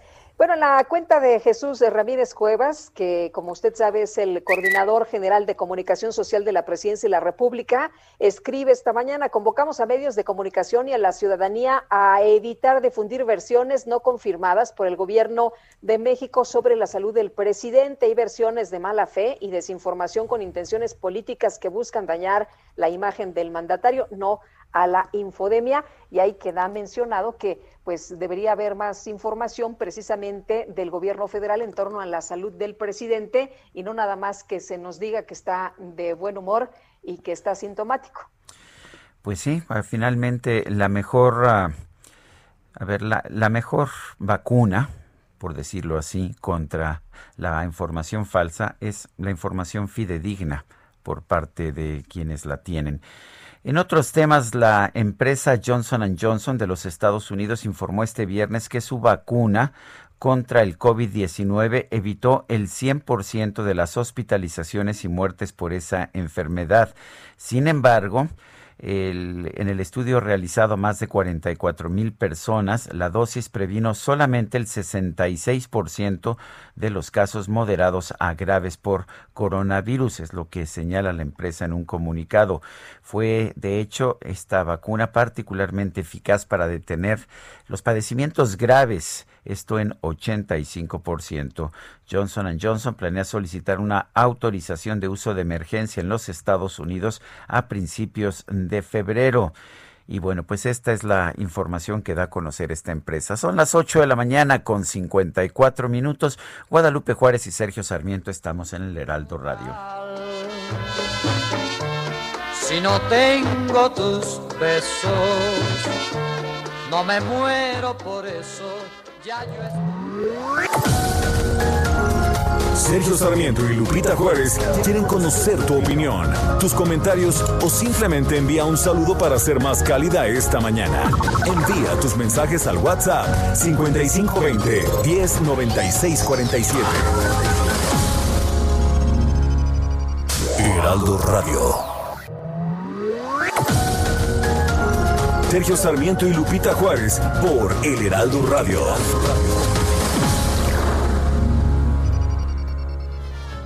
Intruso corazón, ¿por qué te metes con mi sentimiento? Si yo la quiero y nada importa que diga la gente ella es mala y que no siente, intruso corazón. Déjame quererla. Lo di Ay, intruso corazón, estas son las de los viernes arrabaleros, ¿no es así, Guadalupe? Lo que pasa es que nosotros ya no llegamos a los viernes arrabaleros, a lo mucho llegamos a los viernes de lectura. Ay, qué delicia, la música, la lectura, no hombre, qué buena combinación. Oye, y hablando de, lectura, tenemos nuestro viernes de lectura y muchos tuiteros ya desde tempranito nos han estado poniendo sus sugerencias, mi querido Sergio. Tenemos muy buenos lectores y eso nos da muchísimo gusto. Más al ratito tendremos eh, a, a, Mónica Soto y Casa con sus recomendaciones y aquí también, bueno, pues disfrutando de todas las recomendaciones. Yo estoy haciendo mi lista de lo que nos están recomendando nuestros lectores del viernes, viernes de lectura. Bueno, ¿y qué estás leyendo tú? Yo te puedo decir lo que estoy leyendo yo y estoy fascinado. a ver, cuéntame. 1984 de George Orwell y parece que la escribieron ayer. Híjole, no me digas. Qué barbaridad. Oye, ¿y, y sí, te, te, atrapó? ¿Te está encantando? Sí, me está encantando. Fíjate que yo la había leído hace muchísimos años, ya no me acordaba de gran cosa y estoy muy feliz leyéndola, ya voy como a la mitad del libro y, y realmente es muy buena historia. 1984 de George Orwell. Yo la leí y, la tengo que releer porque como tú dices, hay veces que, se olvidan algunas cosas. Eh, fíjate que yo estoy leyendo de Ana María Olabuenaga, Linchamientos Digitales. Se los recomiendo, ah, se los recomiendo ampliamente. Hoy quiero de nuevo vivir. y tenemos mensajes de nuestro público, Lupita. Hola, buenos días, Sergio Lupita. Efectivamente, ya es viernes. Los que trabajamos en hospitales lo deseamos con alegría. ¿Cómo le hacen nuestros gobernantes cada semana una prueba? Yo ya tengo un año en contacto con pacientes COVID y ni una prueba es lo que nos dice la doctora Pérez. Pues en esas condiciones, ¿no? Están trabajando en primera línea, mi querido Sergio, y bueno, muchos de ellos ni siquiera tienen pues eh, las herramientas suficientes para hacer frente, pero ahí están. Y de las vacunas, mejor ya ni hablamos. Dice otra persona, saludos a Sergio y Lupita desde Guadalajara. Si AMLO apenas tiene síntomas leves, ¿por qué no ha dirigido ni un mensaje en redes? De manera cotidiana lo hacía, si no tiene mayores dificultades fácilmente podría mostrarlo. Bueno, la verdad es que yo no tengo razones para pensar que que tenga dificultades y pues ahí están las declaraciones del vocero, del, comunica del coordinador de comunicaciones en el sentido de que está muy bien, requete bien. Dicen que está asintomático, ¿no? Que ya pronto la, la, doctora Olga Sánchez Cordero dijo que ya pues pronto estará de, de regreso y bueno, también han dicho que está de muy buen humor. Eh, por otra parte, no sé si ese sea un reporte médico, pero bueno, pues ahí está lo que nos han dicho. Eh, Miguel Cervantes dice, buenos días, Sergio Lupita, tengo varios mensajes que no los leyeron acá en Nayarit, estamos en semáforo rojo porque la gente no entiende, hay manifestaciones por la reacción del gobierno, pero las autoridades no tienen la culpa, la gente es la de todos. Soy Miguel Cervantes. Ahí está su mensaje, don Miguel, y muchas gracias por escribirnos. Son las nueve de la mañana con cuatro minutos. Desde el pasado 18 de diciembre, la Asociación Nacional de Directores de Funerarias de México envió una carta al presidente Andrés Manuel López Obrador y a la Secretaría de Salud para solicitar que sus, uh, que sus miembros, que sus trabajadores sean considerados en el programa nacional de vacunación a la par que el personal de salud. Vamos a, a platicar con Francisco Adrián Alvarado Madera, presidente de la Asociación Nacional de Directores de Funerarias de México. Don Francisco, buenos días, gracias por tomar esta llamada. Buenos días, tengan todos ustedes un saludo. A ver, Lupita. Eh, sabemos de esta carta y creo que la carta es muy lógica y muy clara. ¿Qué respuesta han tenido? Pues absolutamente nada. Este, realmente eh, estamos indignados ya que sí se nos ha tomado en cuenta para para el tema de infraestructura funeraria, a lo mejor por la preocupación de que no se vea un país colapsado en ese sentido. Y siempre hemos cooperado, es la primera vez que tenemos contacto con el gobierno federal inclusive, eh, y apoyar con esta pandemia. Nosotros estamos muy preocupados ya que estamos en la también en la primera línea de contención y con un alto riesgo sobre todo, ¿no? Porque pues, nosotros somos quienes damos digna eh, destino final y sepultura y, a, las personas víctimas del COVID. Eh, don Francisco, cuéntenos, ¿ha habido un número importante de contagios entre los trabajadores de las funerarias? No, no ha sido tan importante, sinceramente, porque creo que desde un principio de la pandemia hemos tenido las capacitaciones adecuadas, así como las medidas de protección. Entonces, aunque nosotros estamos, eh, eh, eh, lógicamente, ya maniobrando, manipulando los cuerpos, los cadáveres, pero creo que no ha habido una así tan a la alza tan importante, pero sí hemos tenido bajas, ¿verdad? Y muy lamentables. El, el, eh, exactamente cuántas bajas ha habido, ¿tienen algún tipo de registro? ¿Saben cuántas son? y ¿Qué porcentaje es en comparación con el resto de la población?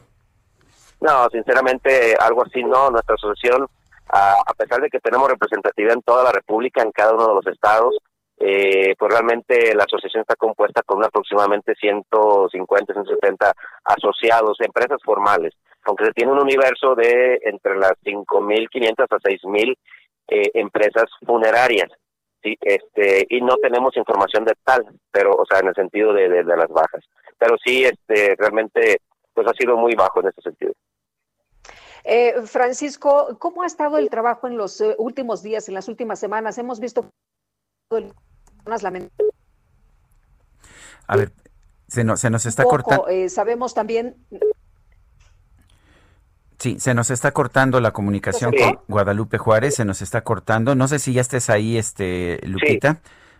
Aquí estoy. Ah, perfecto. Aquí estoy, ¿me escuchas? Sí, ahora sí ya te escuchamos, te ah, perdimos. Adelante. Sí, sí, sí.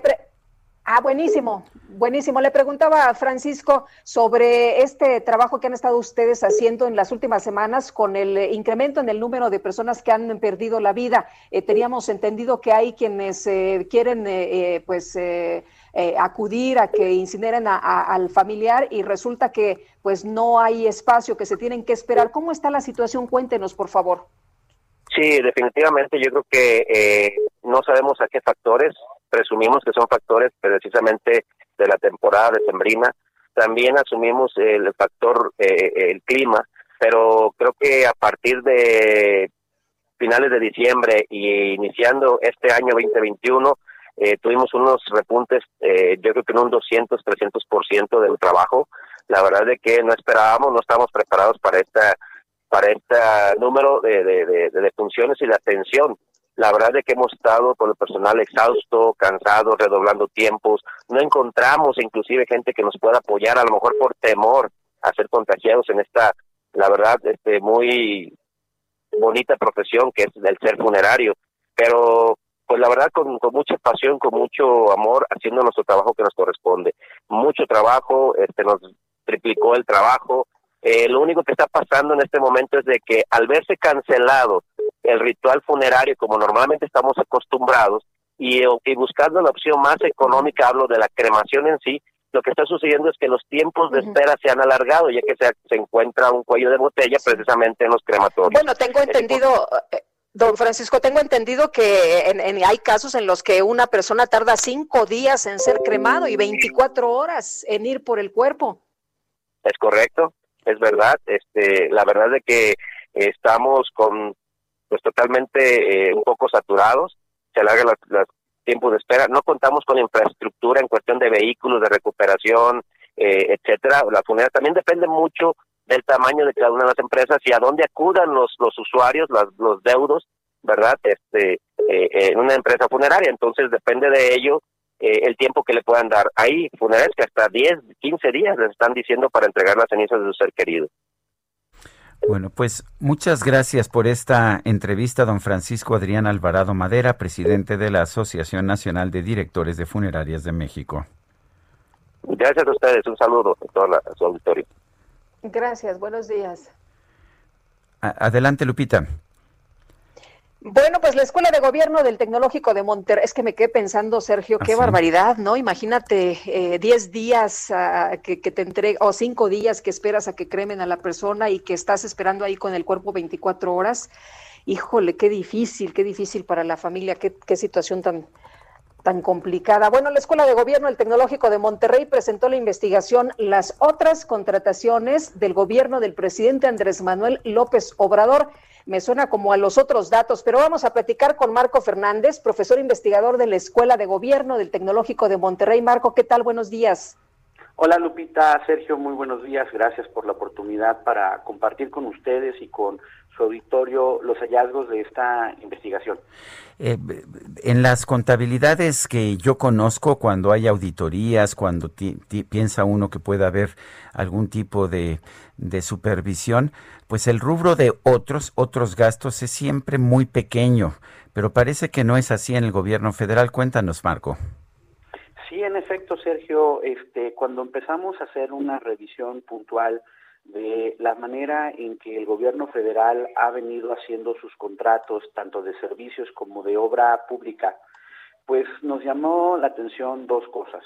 Por un lado, como otros colegas también han documentado, eh, la persistencia del uso muy frecuente de esta figura de la denominada adjudicación directa, que el propio presidente, cuando estaba en la oposición, criticó muy severamente tanto a los gobiernos del PAN como al gobierno de Peña Nieto, porque decía que la adjudicación directa era sinónimo de corrupción y prometió que esto iba a cambiar de manera sustantiva cuando él llegara al poder. Sin embargo, por ejemplo, el año pasado, 42.2% de todo lo que se gastó el gobierno federal precisamente se hizo a través de la adjudicación directa. Pero además, empezamos a rascarle todavía con mayor profundidad para entender los datos y encontramos un hallazgo realmente preocupante, porque a este problema de la adjudicación directa ahora se le suma las denominadas otras contrataciones. Este rubro que es opaco, que no informa con claridad este, el ejercicio de los recursos públicos y que contrasta dramáticamente aquí los montos en que se habían observado en los años de Peña Nieto con los dos primeros años del presidente López Obrador.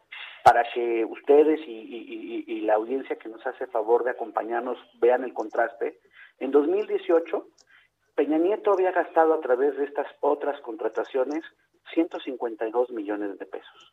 Pero llega el gobierno del presidente López Obrador y esta figura se transforma y crece sustantivamente, primero en 2019 a 24.131 millones de pesos y en 2020 a 50.822 millones de pesos. Es decir, que eh, 11%, 11 del total de los recursos que está gastando el gobierno federal lo hacen a esta a través de esta figura opaca que no clarifica eh, la manera en que se están dando los contratos y que en el fondo preocupa porque es una forma de darle la vuelta a la ley de adquisiciones.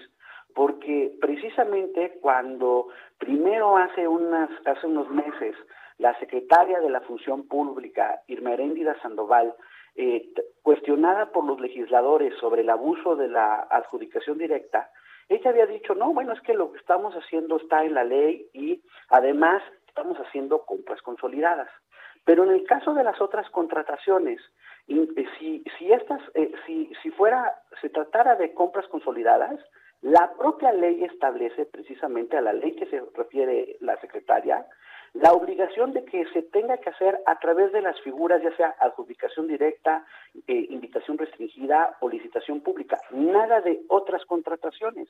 Entonces, sí contrasta, eh, Lupita Sergio, estos datos con el discurso de que el que nada debe, nada teme, que dice el señor presidente, y que son el gobierno de la mayor transparencia, y que por eso cuestionan al INAI, que porque es innecesario y caro, porque ellos transparentan todo, pues aquí los datos demuestran lamentablemente en este rubro lo contrario. Oye, Marco, de hecho ayer la propia eh, Sandoval, la secretaria de la Función Pública, hablaba pues eh, de, los datos que dio a conocer, por ejemplo, Transparencia Internacional, y estaban muy contentos, ¿no? Presumiendo el trabajo que están haciendo. Sí, de hecho, llaman la atención lo selectivo que es el gobierno respecto a tratar de enfatizar eh, noticias en relación a, los esfuerzos anticorrupción. Por un lado, primero Olga Sánchez Cordero, cuando le preguntan en la mañanera este, precisamente sobre este estudio, dice que bueno, que, que no, que el gobierno es súper transparente y lo va a transparentar. Horas después, el secretario de Hacienda tiene reunión con los diputados de Movimientos eh, Ciudadanos, una, una reunión virtual, y la diputada Marta Tagle, observando los resultados de este estudio, le pregunta directamente pues que qué sucede respecto a la falta de transparencia de estos 75 mil millones de pesos. Y el secretario Herrera se le ve incómodo y decide no contestar la pregunta. Ayer, precisamente, cuando la secretaria Irma de Sandoval está enfatizando que la percepción de la corrupción ha disminuido, es decir, que se tiene en la opinión pública una idea de que las cosas en este rubro han mejorado, calla convenientemente respecto a este punto fundamental, sobre todo porque ella es responsable, su dependencia es responsable de verificar que se, el ejercicio de estos recursos de acuerdo a la legalidad. El responsable de, de la opacidad y de permitir el, registro a través de esta figura opaca es Hacienda, porque Hacienda fue la que decidió, a través de la modificación de la ley de administración pública por parte de la bancada de Morena en el Congreso, adquirir esas facultades de concentrar las compras de todo el gobierno federal y por lo tanto tendría que transparentar la información. Entonces, sí preocupa en este sentido que lejos de de pues explicar a la opinión pública si en verdad no se debe nada, no se teme nada, y van a honrar el compromiso de que en la transformación de un régimen político ellos van a ser transparentes y rendir cuentas a los ciudadanos, pues entonces tienen que rendir cuentas de cómo estos 75 mil millones de pesos se han ejercido y si no, precisamente está la Auditoría Superior de la Federación y su titular, el señor David Colmenares, que tiene la facultad para incorporar en su plan anual de auditorías el revisar precisamente estos 75 mil millones de pesos y ver si realmente se han ejercido conforme a la legalidad. Pues, eh, pues qué, qué, importante y qué importante tener esta supervisión. O sea, no es cierto que nada más porque haya un nuevo gobierno esto significa que ya no hay irregularidades, que ya no hay eh, pues cosas que cuestionar.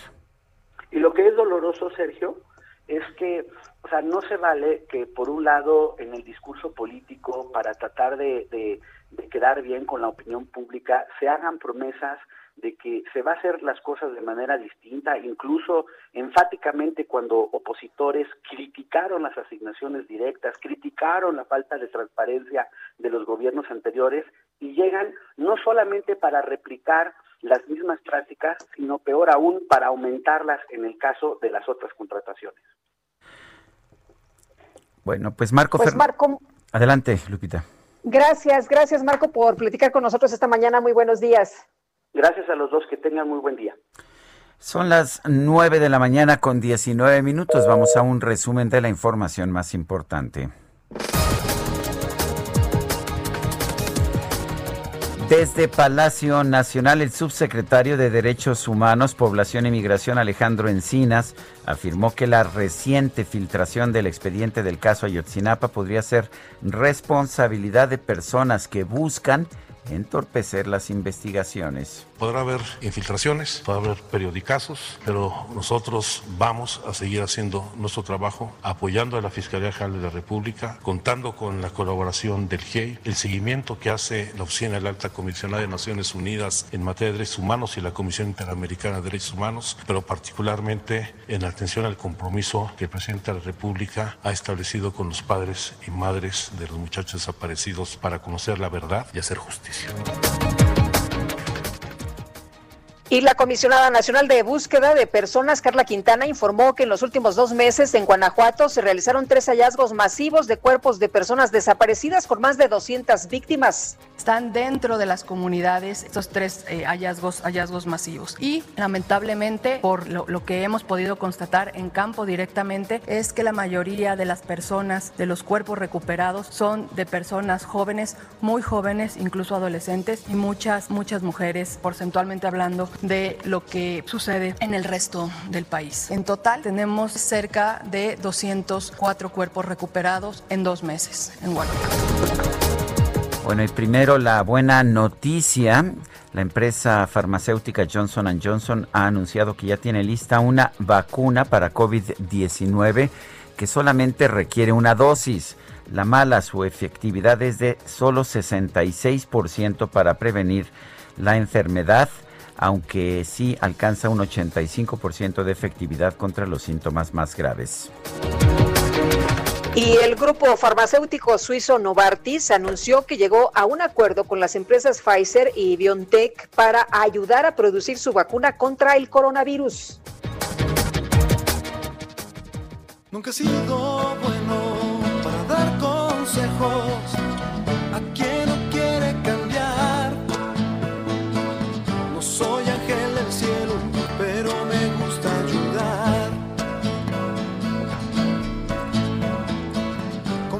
Bueno, pues esta mañana el empresario sudafricano Elon Musk, dueño de SpaceX y de Tesla, colocó en su perfil de Twitter el hashtag Bitcoin, lo que provocó que el valor de esta criptomoneda subiera hasta 14%, ya que buena parte de sus 43.8 millones de seguidores consideraron que con esta acción Musk estaba aconsejando invertir en bitcoins, de la misma manera en que hace unos días promovió la compra masiva de acciones de la tienda de videojuegos GameStop.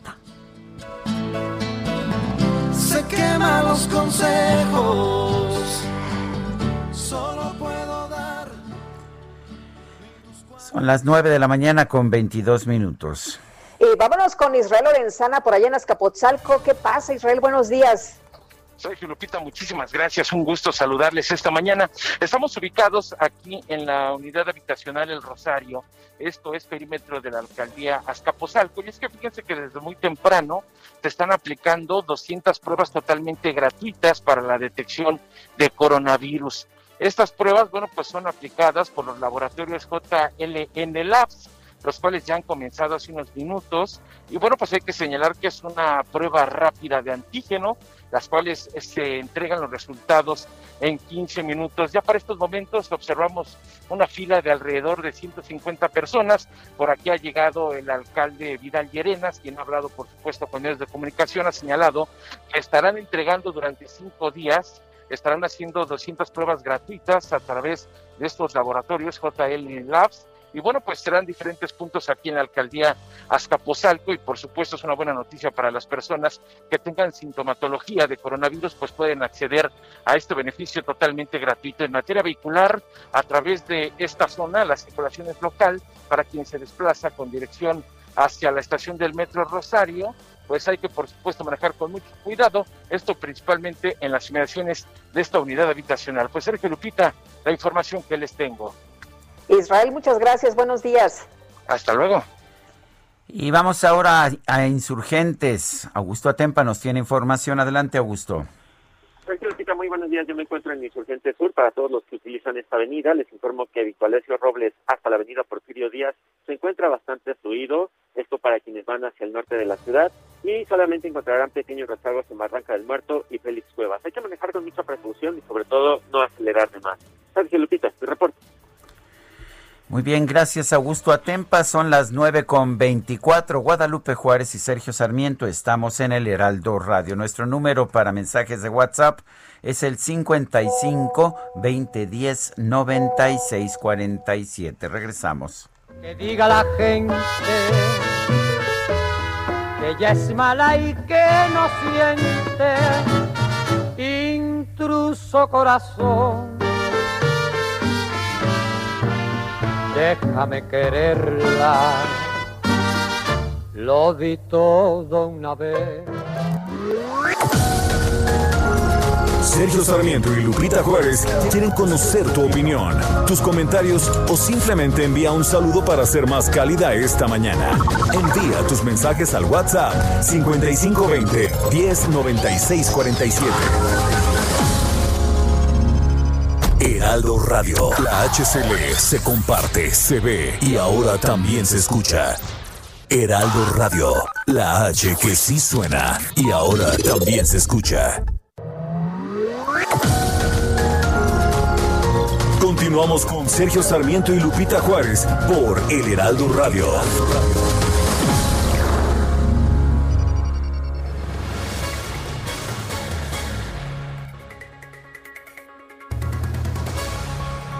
Susana Alexander presentará la obra Las dos alegres consuegras al lado de Silvia Cater. La tenemos en la línea telefónica. Susana, ¿cómo estás? Buenos días. Días, Sergio. Buenos días, Lupita. Qué gusto. ¡Qué gusto! Un abrazo. Aquí seguimos. Claro que sí. No, no, no. Cuéntanos, cuéntanos de estas dos alegres consuegras. Eh, es, es, es, nos juntamos dos.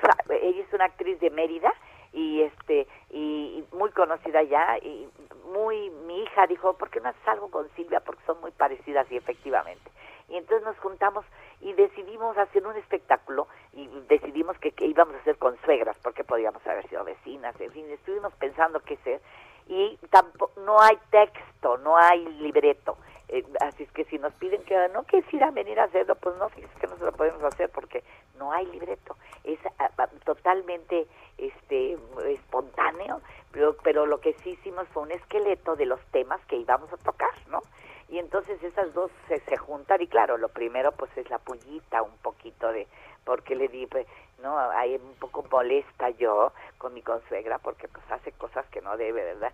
Pero, pero después se me olvida todo eso porque empiezo la bebida y que si el carajillo y que si luego el whisky, que si el, el coñac y que si hasta el staventum nos aventamos, no faltaba más. que sea. Y entonces ya para la hora de que ya estamos todas muy contentas, las dos muy alegres, eh, pues vienen las confidencias íntimas, ¿verdad? Y las pequeñas picardías. No es, usted sabe que uno tiene estilo, no somos groseras, no somos vulgares, nunca se no, no la señora Cáter es una señora también. no, no, no, las dos somos del mismo estilo, y, pero muy divertido, muy nosotras nos Susana, divertimos esto lo mucho. vamos a ver, lo vamos a ver por Zoom. Eh, No, esto va a ser por boletia.com. Esto va a ser por streaming y se cuesta 150 pesos el boletito. Pero yo le cuento algo, Lupita, lo que yo pedí, porque por primera vez estoy de productora de streaming, porque me, eh, me voy a lanzar al streaming. Yo ya no quiero saber de que estar ahí sufriendo en un teatro y, y- y a ver si, para empezar, la gente no va a salir de sus casas en mucho tiempo, yo se lo puedo a- asegurar. Y, y yo sí me siento en mi casa con el streaming.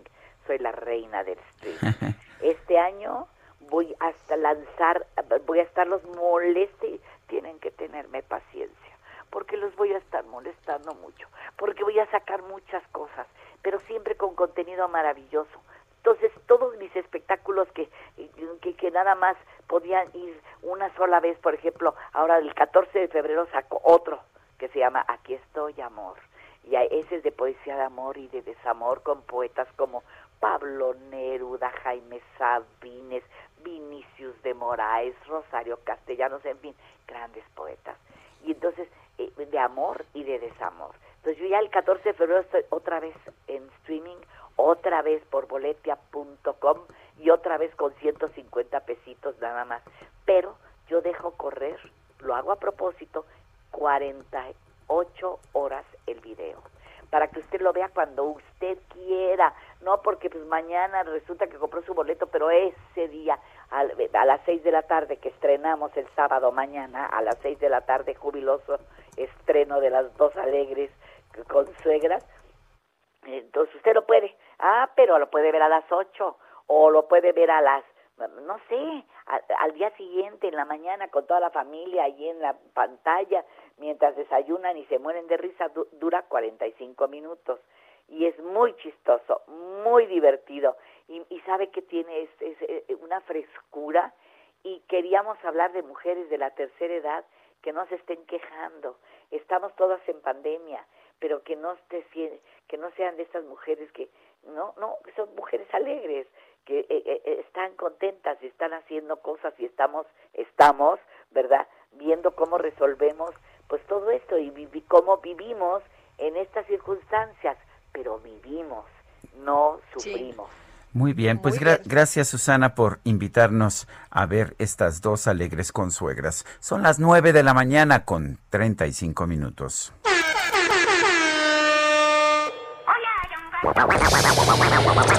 La micro deportiva. Uh, la la, chulada.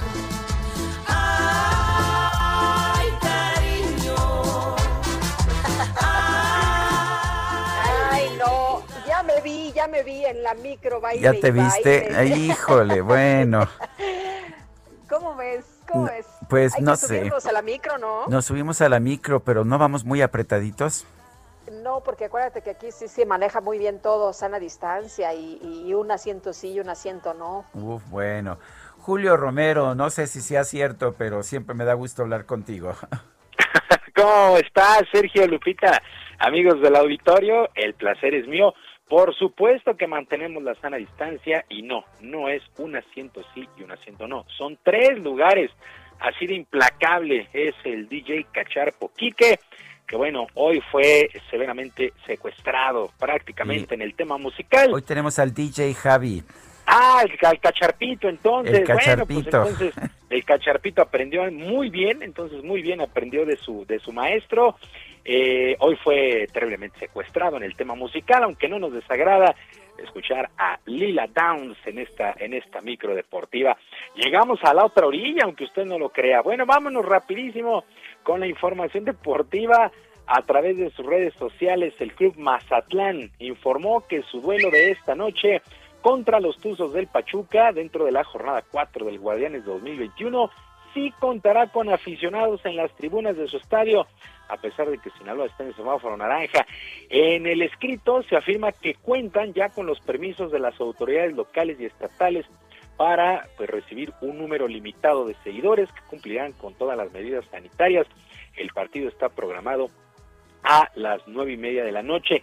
El resto de la jornada para el día de mañana, para mañana sábado, Chivas contra Juárez a las 7, Cruz Azul Querétaro a las 9 y Cholos de Tijuana contra Toluca también a las 9 de la noche con 6 minutos. Para el domingo a las 12 del día aquí en CU, Pumas contra Atlas, Santos contra América a las 7 con 6 y el lunes a las 9 de la noche León contra San Luis. Para el martes Puebla estará enfrentando a Monterrey, recordando que los Rayados tuvieron severos casos de COVID y fueron pospuestos dos de sus encuentros. Por cierto, esta jornada 4 arrancó ayer por la noche con empate a uno entre los Tigres de la U de Nuevo León y los Rayos de Necaxa. Al minuto 33, Martín Barragán adelantó a los Rayos, pero Carlos Salcedo al 44 puso los números definitivos. Por cierto, el joven Francisco Venegas dio positivo de COVID-19 y se pierde el Mundial de Clubes allá en Qatar, al igual que el uruguayo Nicolás López, que tampoco hizo el viaje ya pues prácticamente los Tigres tomaron el vuelo charter que los va a llevar a Qatar a enfrentar este, este Mundial de Clubes. Mucha suerte para el conjunto felino, aunque dice, bueno, por lo pronto Guido Pizarro dice que ellos no representan a México, solamente representan a su afición. Pues habrá que esperar que le vaya bien al conjunto de Tigres en este Mundial de Clubes. El 4 de febrero tendrán su primer enfrentamiento contra el Ulsan de Corea.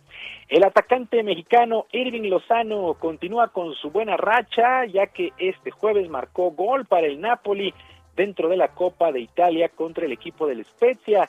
El tanto del llamado Chucky cayó al minuto 20 para poner el marcador 2 por 0 antes del primer tiempo y ya llegó a 12 tantos en la campaña para ser el líder del equipo. El Napoli terminó ganando 4 por 2, así es que pues goles son amores para el Chucky Lozano y el técnico Gennaro Gattuso allá en el Napoli.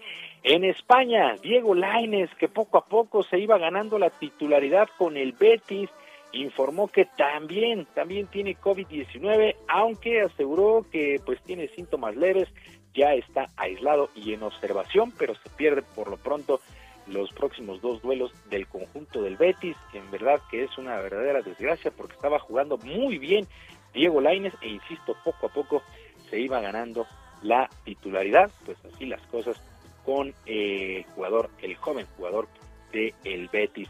Bueno, en otras cosas, en un video publicado en redes sociales, Raúl Surutusa, director del Abierto Mexicano de Tenis, informó el estatus de este torneo luego de los cambios que hay en el calendario de la ATP. Confirmó que el evento se disputará del 15 al 20 de marzo. Las personas que tengan entradas y deseen reembolso podrán hacerlo. Las que no, algunos podrán guardar sus entradas para el 2022. Surutusa agregó que de momento no pueden dar nombre de los posibles participantes y lo escuchamos a continuación.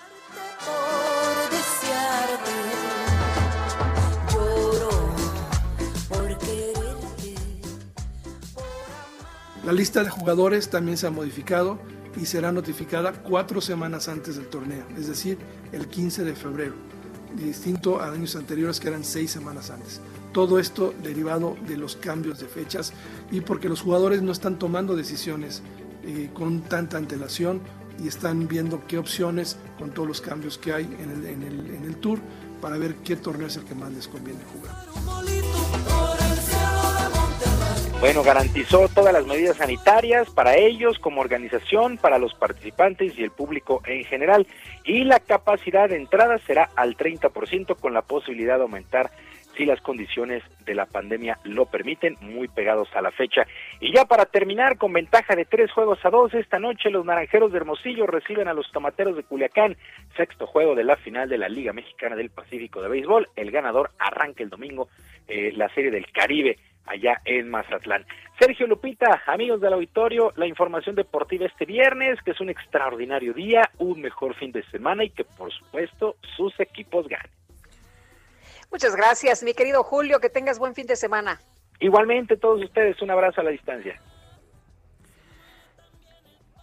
El 30 de enero se, se celebra el Día Escolar de la Paz y la No Violencia.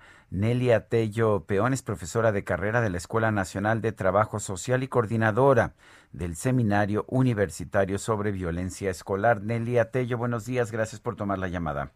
Hola, buenas, buenos días, gracias a ustedes por hablar. Eh, no estamos teniendo clases, de hecho, ni en nuestro país ni en muchos lugares del mundo. Eh, ¿sigue, ¿Sigue siendo relevante entonces el Día Escolar de la Paz y la No Violencia? Claro, es una pregunta que, que se hace uno inmediatamente, ¿no? Es que realmente el nombre de la violencia escolar se sitúa eh, de acuerdo al espacio físico en donde se da esta conjunción de alumnos y maestros con el fin de un proceso de enseñanza-aprendizaje. Al no, al tener más de 10 meses cerradas las escuelas, uno se hace la pregunta, pero el proceso de enseñanza-aprendizaje ha continuado y las relaciones que allí se dan, por lo tanto también la violencia y la convivencia, también están presentes, nada más que ahora en condiciones en diferentes como es en unas relaciones virtuales que son las que eh, tenemos ahora para poder llevar a cabo este, este proceso. ¿Y cómo se le hace para tener paz y, y, no aplicar a otros la violencia?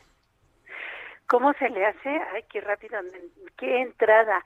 Pues primero reconocer la violencia. Lo más importante es primero reconocer aquellos aspectos que y condiciones y comportamientos que dan lugar a la violencia y después poder sustituirla por otro tipo de comportamientos en donde en donde hay acercamiento al otro, en donde hay una aceptación del otro y no una enajenación por o una enajenación en relación al otro. Cuando hay violencia hacia el otro, es que no lo estoy reconociendo como mi semejante, es que lo estoy viendo como algo ajeno o alguien ajeno a mí, y entonces yo con mucha tranquilidad puedo proceder a, su destrucción, a, enfrentarme a él. A, esto implica una fuerza, una fuerza de dominio y sumisión en contra del otro. Entonces, este, lo primero que hay que hacer es ver al otro, reconocer al otro. Y ver al otro en situaciones virtuales, pues quizás sea más difícil aún que verlo de forma presencial. Entonces sí estamos ante, seguimos viviendo ante un proceso en que provoca, en que mantiene relaciones de violencia, pero que son diferentes y tenemos que aprender a reconocerlas para poder combatirlas y para poder Muy bien. Nelia Tello, profesora de carrera de la Escuela Nacional de Trabajo Social, coordinadora del Seminario Universitario sobre Violencia Escolar. Gracias por conversar con nosotros. Muchas gracias a ustedes. Son las 9 con 45 minutos. Letra H con Sergio Sarmiento y Lupita Juárez. Bueno, y en nuestro viernes de lectura, Mónica Soto y Casa, ¿cómo te va? Muy buenos días. Hola Lupita, muy buenos días. Hola Sergio, buenos días. Pues me va muy bien y les quiero recomendar una novelaza hoy nos va a recomendar la última novela que escribió el escritor británico Eric Arthur Blair, mejor conocido como George Orwell. La novela es 1984. Y pues como saben, esta es una de las novelas más aclamadas del siglo XX. Hay muchísimo que decir acerca de ella, pero bueno, me enfocaré en dos o tres aspectos. En esta novela el autor recrea una antiutopía y sucede precisamente en el año que le da título al libro, 1984. En esta novela, el protagonista Winston Smith es el vehículo que el autor utiliza para hablar sobre el totalitarismo. Winston Smith es una persona gris que recuerda y para los del partido del Gran Hermano, pues la gente que recuerda y que es fiel a sus recuerdos, pues resulta muy peligrosa, porque según la novela, si tú borras la historia y la escribes a tu manera, y si eliminas en la gente la confianza en sus propios recuerdos, pues puedes hacer con ella y la puedes manipular como tú quieras sin ninguna consecuencia. Fíjense que Orwell escribió esta novela con intención literaria y también con intención política. La escribió después de haber luchado en España contra Franco y el, y el fascismo en, 1927 y cuando vivió eso decidió que iba a luchar literariamente contra el totalitarismo y por eso la novela tiene una fuerte carga ideológica y también tiene una gran calidad literaria porque empiezas a leerla y quieres saber más y más y más, entonces te atrapa de una manera increíble. Y pues este libro nos recuerda que con la promesa de una vida menos desigual, las mismas personas que llevan al poder a personajes de este tipo, como el Gran Hermano, son los mismos que terminan perdiendo todo lo que les proporciona alegría en la vida. El arte, la elocuencia, la creatividad, el placer de, beber y de comer lo que se les antoje, de tener tiempo y perderlo en lo que a uno se le dé la gana, de enamorarse, de hacer el amor nada más porque uno tiene ganas de hacerlo, porque si le robas a la gente la felicidad y en ese lugar insertas miedo, si los despersonalizas, si los metes en medios para tus propios fines, pues la gente es capaz de hacer cualquier cosa, incluso de provocar odio y de traicionar a quienes más aman. Entonces, por eso creo que esta novela es importante en este momento. Es una época de confinamiento, no nada más físico, sino también mental, espiritual y emocional. Entonces, es importante leer libros como 1984, pues para recordar lo importante que es en realidad la libertad. ¿Cómo ven, Sergio Lupita? Pues bien, yo la estoy leyendo también, Mónica, como sabes, pero sigue siendo vigente una novela escrita en 1948 que habla sobre pues la libertad. Yo creo que sigue siendo vigente, digo, como obra literaria simplemente es vigente. Y creo que de lo más importante, digo, es la, esta frase de que no, quien no conoce la historia está condenado a repetirla, suena muy trillada, pero yo creo que es real, porque de repente cuando uno ya no sufre ciertos problemas, como por ejemplo la Alemania nazi o las mujeres que ya no vivimos lo que era no poder ser dueñas de tu vida, pues es muy fácil de alguna forma normalizar esas situaciones. Y cuando uno recuerda de dónde venimos y el trabajo que nos ha costado llegar al punto en que estamos ahorita, pues es importante tenerlo en mente para no volver a lo anterior que hizo sufrir a tanta gente, a millones de personas en todo el mundo. Por eso creo que sí, definitivamente sigue vigente. Bueno, pues... Muchas gracias, Mónica, por esta gran recomendación. Muy buenos días. A ustedes que tengan un hermoso fin de semana. Gracias, Mónica Soto y Casa. Y hablando de libros, tengo aquí conmigo un, pues un conjunto de ensayos que se publican bajo el título Alas Rotas. La compiladora es Josefina Vázquez Mota, la primera mujer en, en, haber ocupado el cargo de secretaria de Desarrollo Social en nuestro país. Hay un prólogo de Santiago Nieto Castillo y en la línea telefónica tenemos a la compiladora Josefina Vázquez Mota. Josefina, ¿cómo estás? Buen día. Sergio, qué gusto me da saludarte. Lupita, muy buenos días. Gracias por la oportunidad de presentar Alas Rotas Efectivamente, esta compilación surge desde la Comisión de la Niñez del Senado frente a este crimen de violencia sexual en contra de niñas y niños en nuestro país, hoy alcanza cerca de 5 millones de niñas y de niños como víctimas de este crimen. En Alas Rotas vamos a encontrar, querida Lupita Sergio, uno de los programas de prevención más importantes, más valiosos en nuestro país, que nos comparte Moisés Laineado de la comunidad judía y que advierte que desde los tres años de edad hay que dar prevención a las niñas y a los niños y reconocerlos como lo que son, como sujetos de derechos con un interés superior. Hay que romper mitos, tabúes, como se decía hace unos minutos, en una sociedad patriarcal, machista, y nos vamos a encontrar con testimonios, todos ellos desgarradores, muy valientes. Eh, Katina Medina Mora nos plantea que ninguna familia estamos a salvo y ella relata cómo en una familia amorosa, unida, no disfuncional, es el compadre, el mejor, entre comillas, amigo del papá, quien comete este crimen de violencia sexual contra ella a partir de los 10, 11 años y dice a esa edad traté de proteger a mi papá y no le dije lo que me estaban haciendo.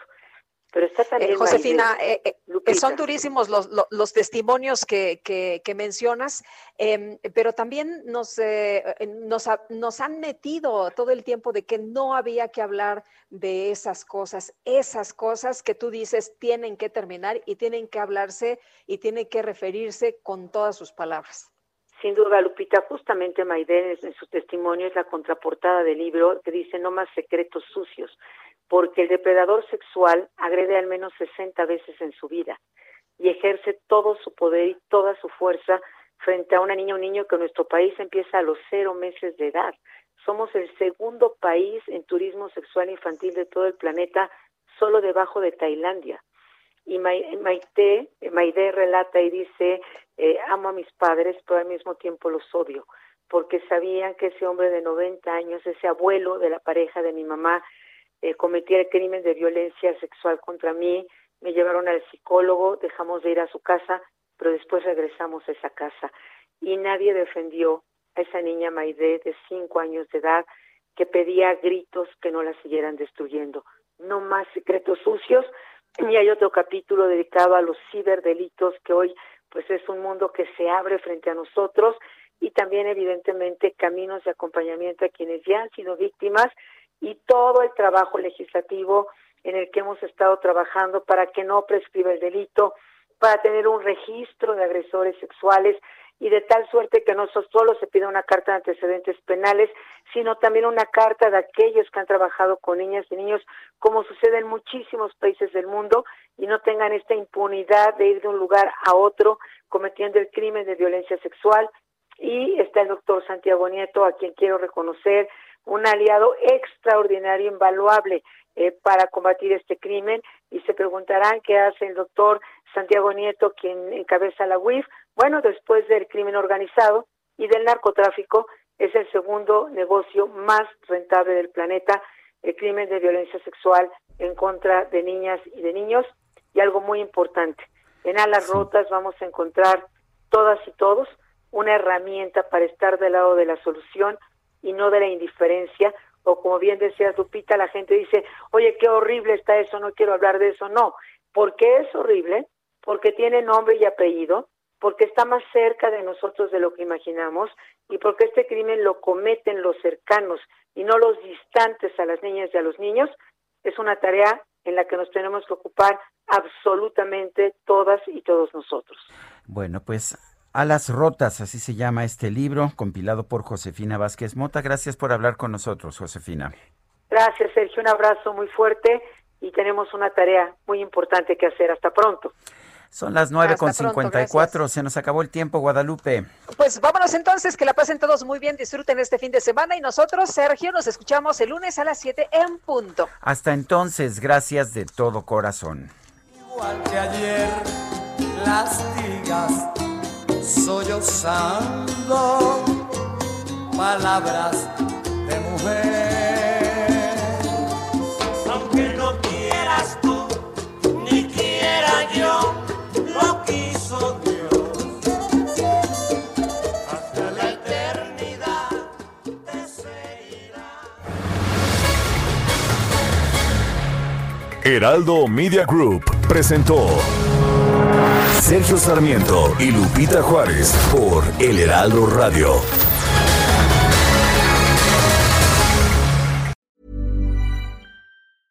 Even when we're on a budget, we still deserve nice things. Quince is a place to scoop up stunning high-end goods for 50 to 80% less than similar brands. They have buttery soft cashmere sweaters starting at $50, luxurious Italian leather bags, and so much more. Plus, Quince only works with factories that use safe, ethical, and responsible manufacturing. Get the high-end goods you'll love without the high price tag with Quince. Go to quince.com/style for free shipping and 365-day returns.